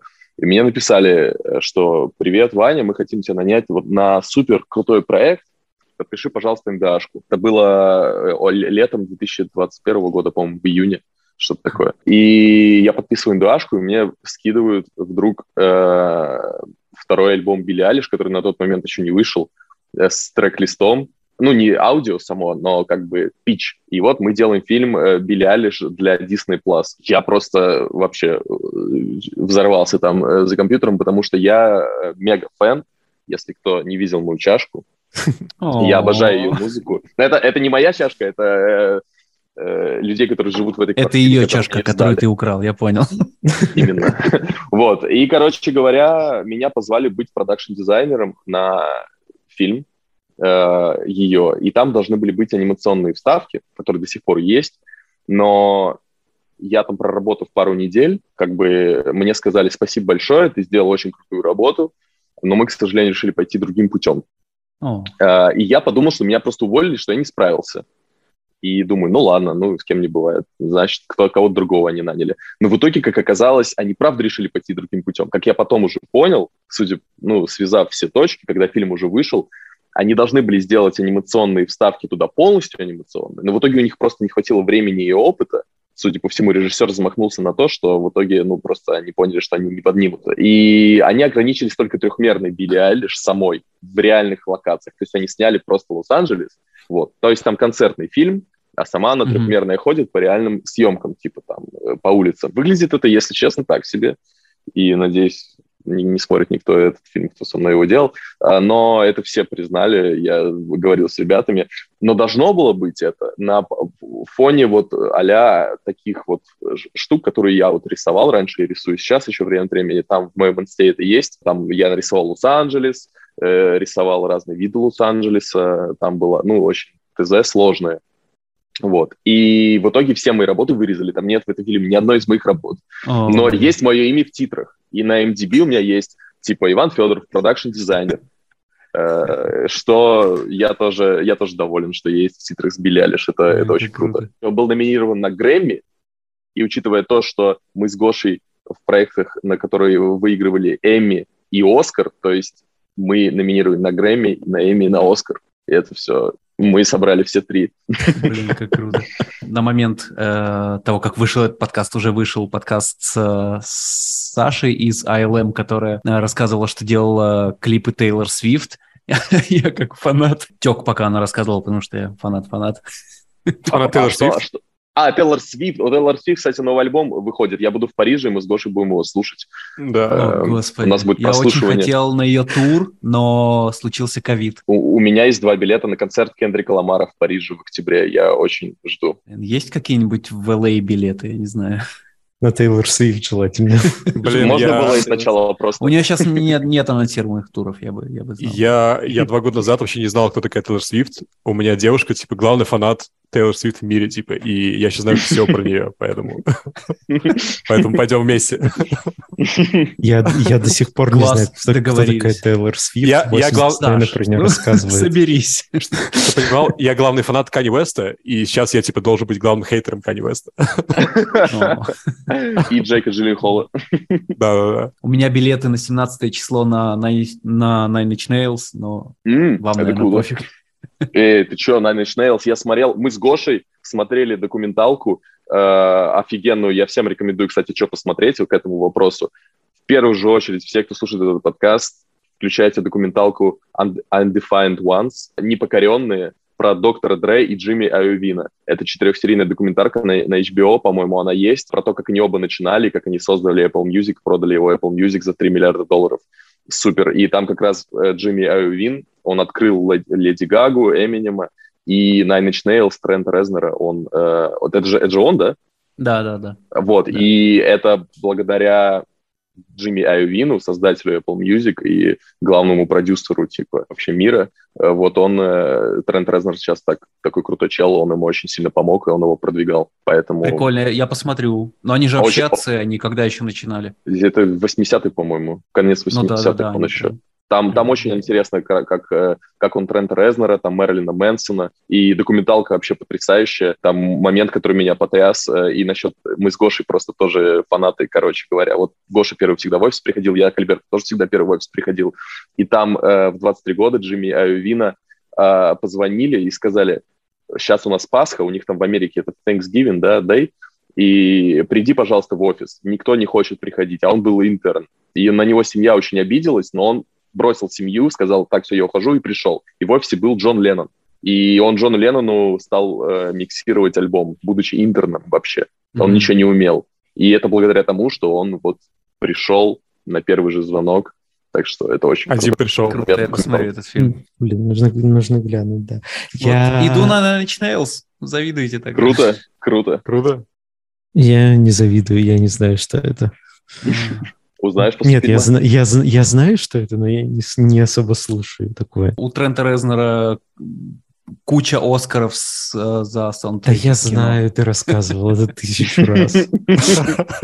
Я фанат, я фанат. Я хотел сказать про вот ваш проект. Если вдруг вам нужна будет какая-нибудь помощь, э, там, композа чего-нибудь, пишите нам, мы можем помочь поискать вам Кстати, э, людей. Слушай, это очень, это очень круто, потому что мы сейчас Либо раз... сами что-нибудь поможем. Ну да, либо сами что-нибудь поможем с радостью, потому что мы, мы вот же год назад уже почти, э, когда мы закончили сценарий писать? Больше года назад. А, который, да, да, да. Да, да, да. Вот мы... Мы свой маленький э, творческий проект свой, сделали. Не такой замороченный, но... Свой да. клип снимали на, на свою же музыку. Э, вот, и понимаем, насколько там может быть нужна какая-нибудь бесплатная помощь в таких творческих проектах, вот, поэтому, если что, пишите, мы всегда за помочь э, крутым проектам. Ребята, я выбрал секунду из интернета, э, но я услышал основную часть, конечно, да, мы, мы супер за, э, здорово, да, мы, мы, мы очень любим показывать наш фильм, по секрету, всем, кто интересуется, Э, за закрытыми дверями зума, поэтому э, да, потом обязательно как-нибудь мы очень да, рады будем услышать чужое мнение. Хорошо. Круто. Круто. Что еще? Кто-нибудь хочет что-нибудь рассказать? Давай что-нибудь смешное расскажем. Гоша, у нас столько смешных историй было. Слушай, пока не рассказал, что а ты рассказывал историю про то, как... Ну, прости, мне интересно. Я пометил себе, что надо спросить. Когда ты для Билли Айлиш э, рисовал, и тебе сказали, что прости, мы пошли другим путем, что в этот момент с самооценкой происходит? Потому что э, в один момент ты думаешь, что вот твоя мечта, э, условная мечта, окей, э, одно из очень крутых э, желаний сбывается и очень крутых тем, и тут тебе говорят, что, блин, прости, кажется, это не ты, и ты еще не знаешь, что это действительно ты знаешь, ты знаешь, это очень интересный вопрос. Я на него тебе отвечу, наверное, я не знаю, я чуть отойду от темы и просто объясню вообще мое отношение к этому. И конкретно в тот момент, что я почувствовал, это будет само понятно, я сейчас объясню. Но вообще в целом, вот когда ты попадаешь, когда все твои мечты исполняются, потом всегда оказывается, что это не так, как ты себе представлял? Предположим, когда я попал в команду Альберта Миелга, я думал, что я сразу стану его лучшим другом, и что я теперь буду с ним жить вместе в Мадриде и снимать все свои фильмы. И потом, когда я понял, что я сейчас возвращаюсь в Питер, Судя по снова... подкасту, который идет полтора часа, ты этим и занимаешься. А, ну, мы, мы, с ним, мы с ним работаем, и мы с ним, да, мы с ним очень хорошо общаемся, но я к тому, что это оказалось не так. Оказалось, что никто, никто в команде не хочет слушать мои личные идеи, что я просто маленькая э, крошечная рабочая единица, которая рисует фончики. Вот. Mm-hmm. И это тоже был огромный, э, ну, не удар, я не знаю, но это был огромный, я, я, я понял очень много, что мир не так устроен, как я думал. И такое происходит всегда. То есть всегда, каждый день, каждый раз вот что-то ты мечтаешь о чем-то. И я просто для себя в тот момент, за эти годы, за эти три года, что вот мы с Гошей работаем в индустрии этой, мы, я всегда Гоше говорю, и он всегда со мной согласен, мы всегда говорим себе, бро, самое крутое делать свои идеи. Самое крутое — это быть авторами. Я, я очень люблю группу Beatles, и я смотрел про них очень много документалок, и они э, всегда говорили, что самое крутое — это писать свою музыку самим. И они очень любили Бадди Холли. Вот Элвиса они уважали, он был гениальный исполнитель, но не писал свою музыку. А Бадди Холли писал, и Битлам это очень нравилось. И они были одни из первых, кто начали сами писать свои треки. Обычно продюсеры давали им э, треки типа авторов, mm-hmm. других. Вот. И когда мы с Гошей так поварились в этой индустрии, я говорю, бро, давай сами напишем сценарий, давай сами все сделаем. Это будет ужасный сценарий, это будет ужасный фильм, это будет отвратительно, но мы будем сами Лучше почетный провал, чем дешевый успех на чужих лаврах. И вот, возвращаясь к тему Билли Алиш, конечно, я дико расстроился. Я такой, я, во-первых, я думал, что меня уволили. Я не знал тогда, что они реально пошли другим путем. Я думал, это просто nice было сказано. И, конечно, я ужасно расстроился. Но всегда у меня есть голос в голове, что бы ни случилось, в каких бы я проектах не участвовал, я всегда, для меня это все всегда подготовка, к тому, чтобы самому стать автором и самому сказать свое слово. Что бы там ни случилось, с кем бы я ни работал, для меня это все не так важно, как то, что я сам сделаю ночью дома у себя за столом и сам нарисую. Пусть это будет хуже в сто раз, но это будет мое. Поэтому я к этому всегда так отношусь, просто как к репетиции, подготовке к чему-то своему, даже mm-hmm. если это фильм с Билли Алиш. Поэтому, конечно, расстроился, но я всегда себе напоминаю, что ничего страшного. Я... Это не главное в жизни для меня. Согласен, сто процентов. Э, у меня э, была подобная история, когда э, я делал один проект, который все еще под НДА, и когда вот все не клеится. Но, но тут уже, не знаю, все как-то случилось в итоге, но, но в итоге лично мое ощущение, что я уделяю этому все свободное время, то есть в, в отличие от э, твоего случая, когда действительно пошли не тем путем, тут и шли не тем путем, несколько раз. И, и я прям чувствую, что я вкладываю все время, все силы и делаю говно какое-то. Просто нет матча. Я такой, блядь. Да, да, сейчас так можно. Не, вот, вот настолько, вот так, вот я настолько плох. А, и я такой, блин, ну что я могу сделать? Я могу только продолжать делать, ебашить, и, и все равно, а, короче, вот я, я хотел какую-то подобную историю услышать, я ее услышал. Да, себя вытягивал с такой же ситуации.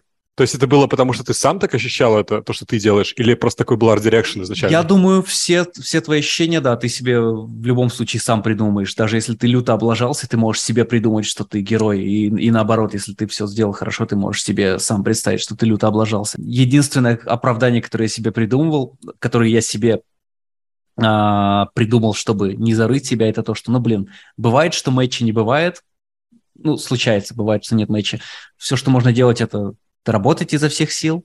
Это то, что я делал, это вот то, что я максимум могу сделать. Нет матча, ну, старайся. Слушай, ну пора... Э, иногда, знаешь, бывают такие ситуации, когда от тебя как бы ничего не зависит. Например, я могу привести пример. Мы работали над фильмом для Netflix э, «Аполло 10,5» э, Ричарда mm-hmm. Линклейтера.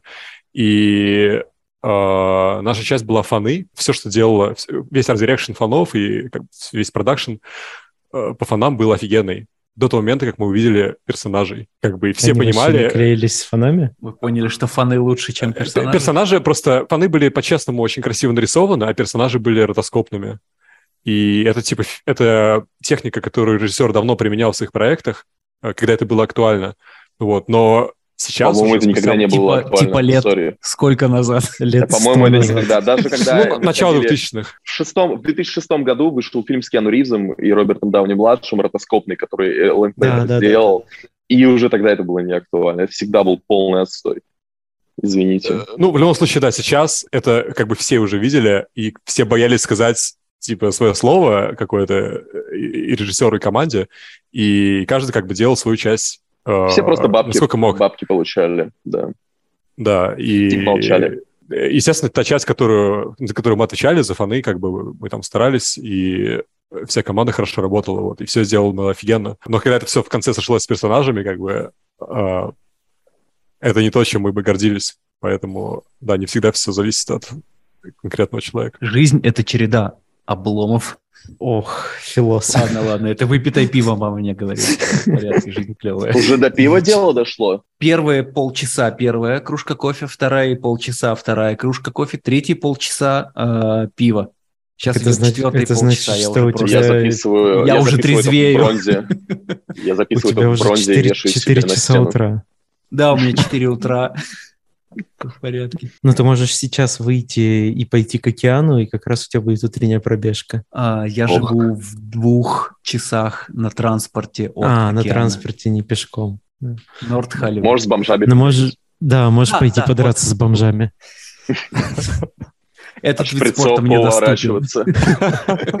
Это мне доступно здесь постоянно. Ой, ты, ты вчера рассказал очень крутую историю. ну, как крутую? Очень смешную историю про девочку, которая рисовала это. А, да, я а, жил две недели в Студио Сити, а, хороший район, все такое. Как-то утром выхожу за кофе, смотрю, девочка на газоне сидит, рисует, а, в своем альбоме что-то. Выпил кофе, иду обратно, она героином уколотая там же сидит. Ой-ой-ой. Она такая, вот, вот прям, ну, модная, хорошая, волосы цветные, молодая. Ну, то есть так и не подумаешь. Вот Лос-Анджелес. Шесть. Да ладно, Лос-Анджелес. Мы с Киром ездили в октябре в Нью-Йорк. У нас у сос... мы на Манхэттене остановились, не на верхнем Манхэттене, на, на центральном. И у нас в соседнем подъезде чел, там тоже крэк, круглые сутки. Что, что они с ним делают? Курил. Что они с ним сделали? Типа не знаю. Типа не знаешь. Да-да-да. Если в моих руках окажется крэк, да, мне понадобится несколько минут, чтобы понять, что с ним делать. Простите. У нас была у нас была смешная история с Гошей. Э, мы на ArtStation, когда еще искали работу очень активно и пытались прорваться в индустрию, мы Что-то про крэк сидели... сейчас тоже будет, да? Да, да, да, да. Крэк Иска... Искали вдохновение. Не совсем, не совсем э, обычная история. Короче, мы, мы э, сидели и лайкали вообще всех на ArtStation, чтобы трафик повыситься, чтобы нас Мне заметили кажется, так на и начали звать делают. на работу. Вот, а мы на ArtStation. И в какой-то момент мы начали замечать, что у нас в лайках, а мы не смотрели даже. Я специально плагин поставил, а AdBlock, и я заблочил весь ArtStation, я даже не видел, что я лайкаю, потому что там много очень дурацкого чего-то, и я сейчас даже не хочу это смотреть. Но это тогда еще было много лет назад, тогда года два назад много. И в какой-то момент мне вдруг приятель мне сказал, который со мной в офисе сидел, слушай, а ты вообще видишь, что ты лайкаешь? Я тут зашел в твой лайк, ты вообще видишь что-то? Я такой, нет, у меня отключен AdBlock картинки. Говорит, ты лайкаешь чуваков, которые наркотой барыжат на ArtStation. И я посмотрел, а там у меня, у меня в лайках, типа, там аккаунты, которые тут же сам ArtStation, он блочит их, но они все равно заново появляются. И я узнал, что, оказывается, на ArtStation Uh, есть дилеры, которые постят фотки типа всяких этих таблеток и всяких этих веществ, и типа и там ссылки на их телеграм или я не знаю, что там было, и я лайкал это, типа это у меня лайк. Я такой, так, я больше так не буду делать, и мы перестали. Хорошо поднимал трафик. Сколько у тебя сейчас в Инстаграме подписчиков? Uh, нет, это был на ArtStation, а в Инстаграме, Инстаграм причем? Ну, мне кажется, ты просто такой же схемой в Инстаграме мог пользоваться. Uh, не, в Инстаграме... Инстаграм блочится это. Не, в Инстаграме мы все честно набрали. Забавно. Э, не знал этого об ArtStation. Будьте осторожны, дорогие слушатели. Я тоже не знал этой истории. Это мне Женек, значит, рассказал, это без тебя было, ну окей. Надо посмотреть, что это Майкл. Прикол. Че, когда в LA? А, слушай, как только так сразу. Вопрос всем троим, естественно. Как только так сразу. Да. да. Моя мечта покататься на скейте там. Мы с Гошей везде, где мы живем, мы катаемся везде на скейте. То есть мы везде рисуем вместе, делаем наш фильм, а потом берем кофе и катаемся на скейте в Париже, в Тбилиси, Питере, везде, где угодно. И вот по LA покататься на скейте – это мечта номер один. Ну, был experience, когда э, я вот жил в Батуми, и Ваня ко мне приехал, и мы там катались на скейте, и Батуми типа, это считается, типа, грузинский Сан-Франциско, и там, типа, все, э, типа, его заново, как бы, этот город э, перестроили, там сделали набережную с пальмами, и реально выглядит как, ну, как бы, похоже на то, что Венес Бич. в LA. Да-да-да, там, типа, турники, все качаются, типа, на скейтах можно ездить. И, и вот мы там покатались, было офигенно. Теперь после этого Да, было, уже было супер, да. я в. Лос-Анджелесе, да. Подтверждаю. Круто. Скейт не пробовал, вот серф пытаюсь освоить.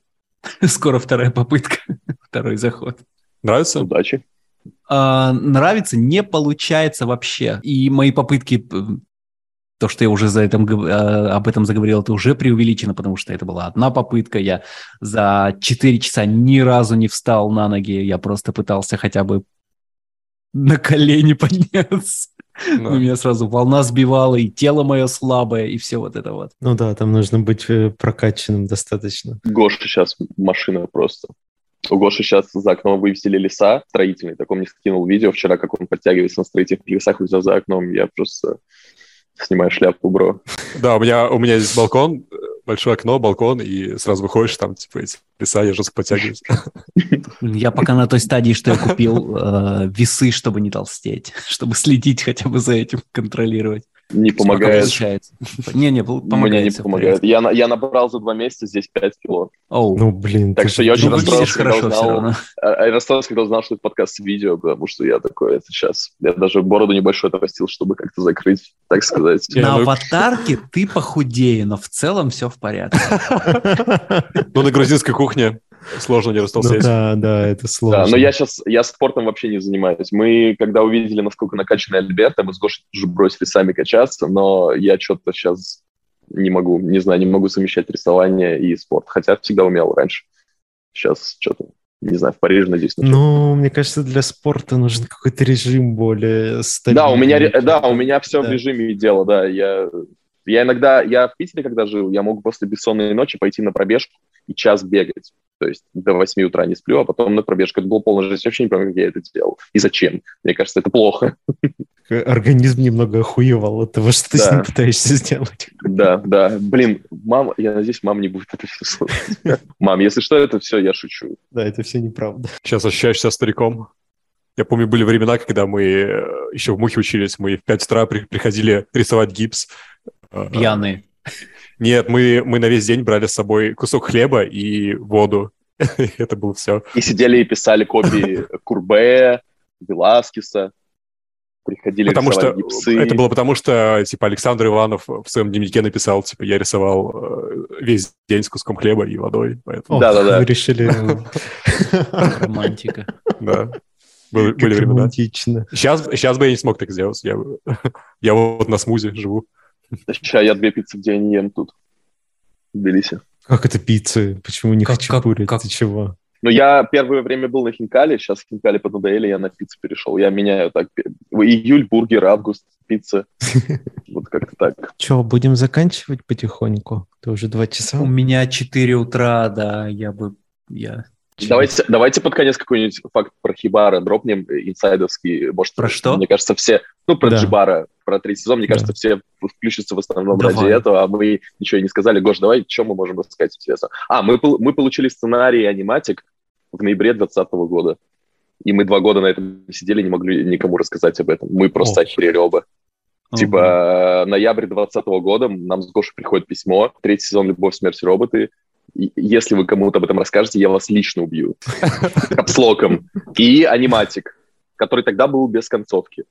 То есть концовка, последние пять минут мы узнали э, только, когда Гош через годик только, да? Он Да, да, его. Там было несколько вариантов, и один из них был «Люк, я твой отец». Нет, там просто не было концовки. Просто Альберт Я не дорисовал думал- ее. Да. Да, а я, а я тогда невнимательно прочел сообщение, сразу бросился смотреть, и я такой, типа, блин, вау, так неожиданно обрывается, типа, интересно. А мне Гоша такой, что, ты сценарий не читал? Я такой, нет, он такой, блин, в сценарии есть концовка, типа, он просто не успел. Я такой, а, ну, да я знал. Вот, и, и потом э, мы рабо- начали работать над Хибара в марте. В марте, да, Гош? 20, 21-го? Февраль-март где-то на рубеже. Да, да, да. И мы за все это время, мы только один раз созванивались с Альберто, и все. Все остальное это было просто в шотгане, удаленно, загружаем работу, смотрели, что магические чуваки с ними в себе делают, охеревали, mm-hmm. конечно, что происходит. Э, вот. И мы очень интересно, мы тогда спорили, что будет круче, Witness или Хибара. И мы не знали. Потому что, ну, непонятно, мы делали в процессе, мы думали, блин, лес, интересно, конечно, но нам всем казалось, что типа лес это не, не так будет интересно сеттинг, как вот этот магический город из первой серии. И мы что-то думали, блин, а вдруг публике не так понравится, как эта девочка со смазанной помадой. Но в итоге мы, конечно, охерели, как все это взорвалось. В ТикТоке там эти сотни тысяч просмотров. Так что да, это, это, это было очень неожиданно и круто. Просто охренеть, да, как, как весь интернет наполнился этой серией. Да, да. Я надеюсь, Саша сейчас после конца записи потратит да, 10 минут на просмотр пойду, этой серии. и посмотрю вот прям сейчас. Сейчас мы закончим, и посмотрю, чтобы мне не было стыдно. А, мой мочевой пузырь рвется, мои глаза слепаются. Блин, как ты еще держишься? Респект большой. Да, да, давайте тогда заканчивать. Было очень круто с вами поболтать, познакомиться. Надеюсь, что мы где-нибудь э, в Париже, в Тбилиси или в Лос-Анджелесе встретимся. И запишем еще один подкаст. Да, вот. Короче... Либо просто придет какое-то время, когда мы друг по другу соскучимся, еще раз запишемся. Да. Ребята, да, спасибо большое. Очень рады, очень рады пообщаться. Спасибо да, большое, что нашли время, очень приятно. Все. Спасибо, ребята. Спасибо, ребята. Давайте, пока-пока. Пока. Спасибо. Пока. пока.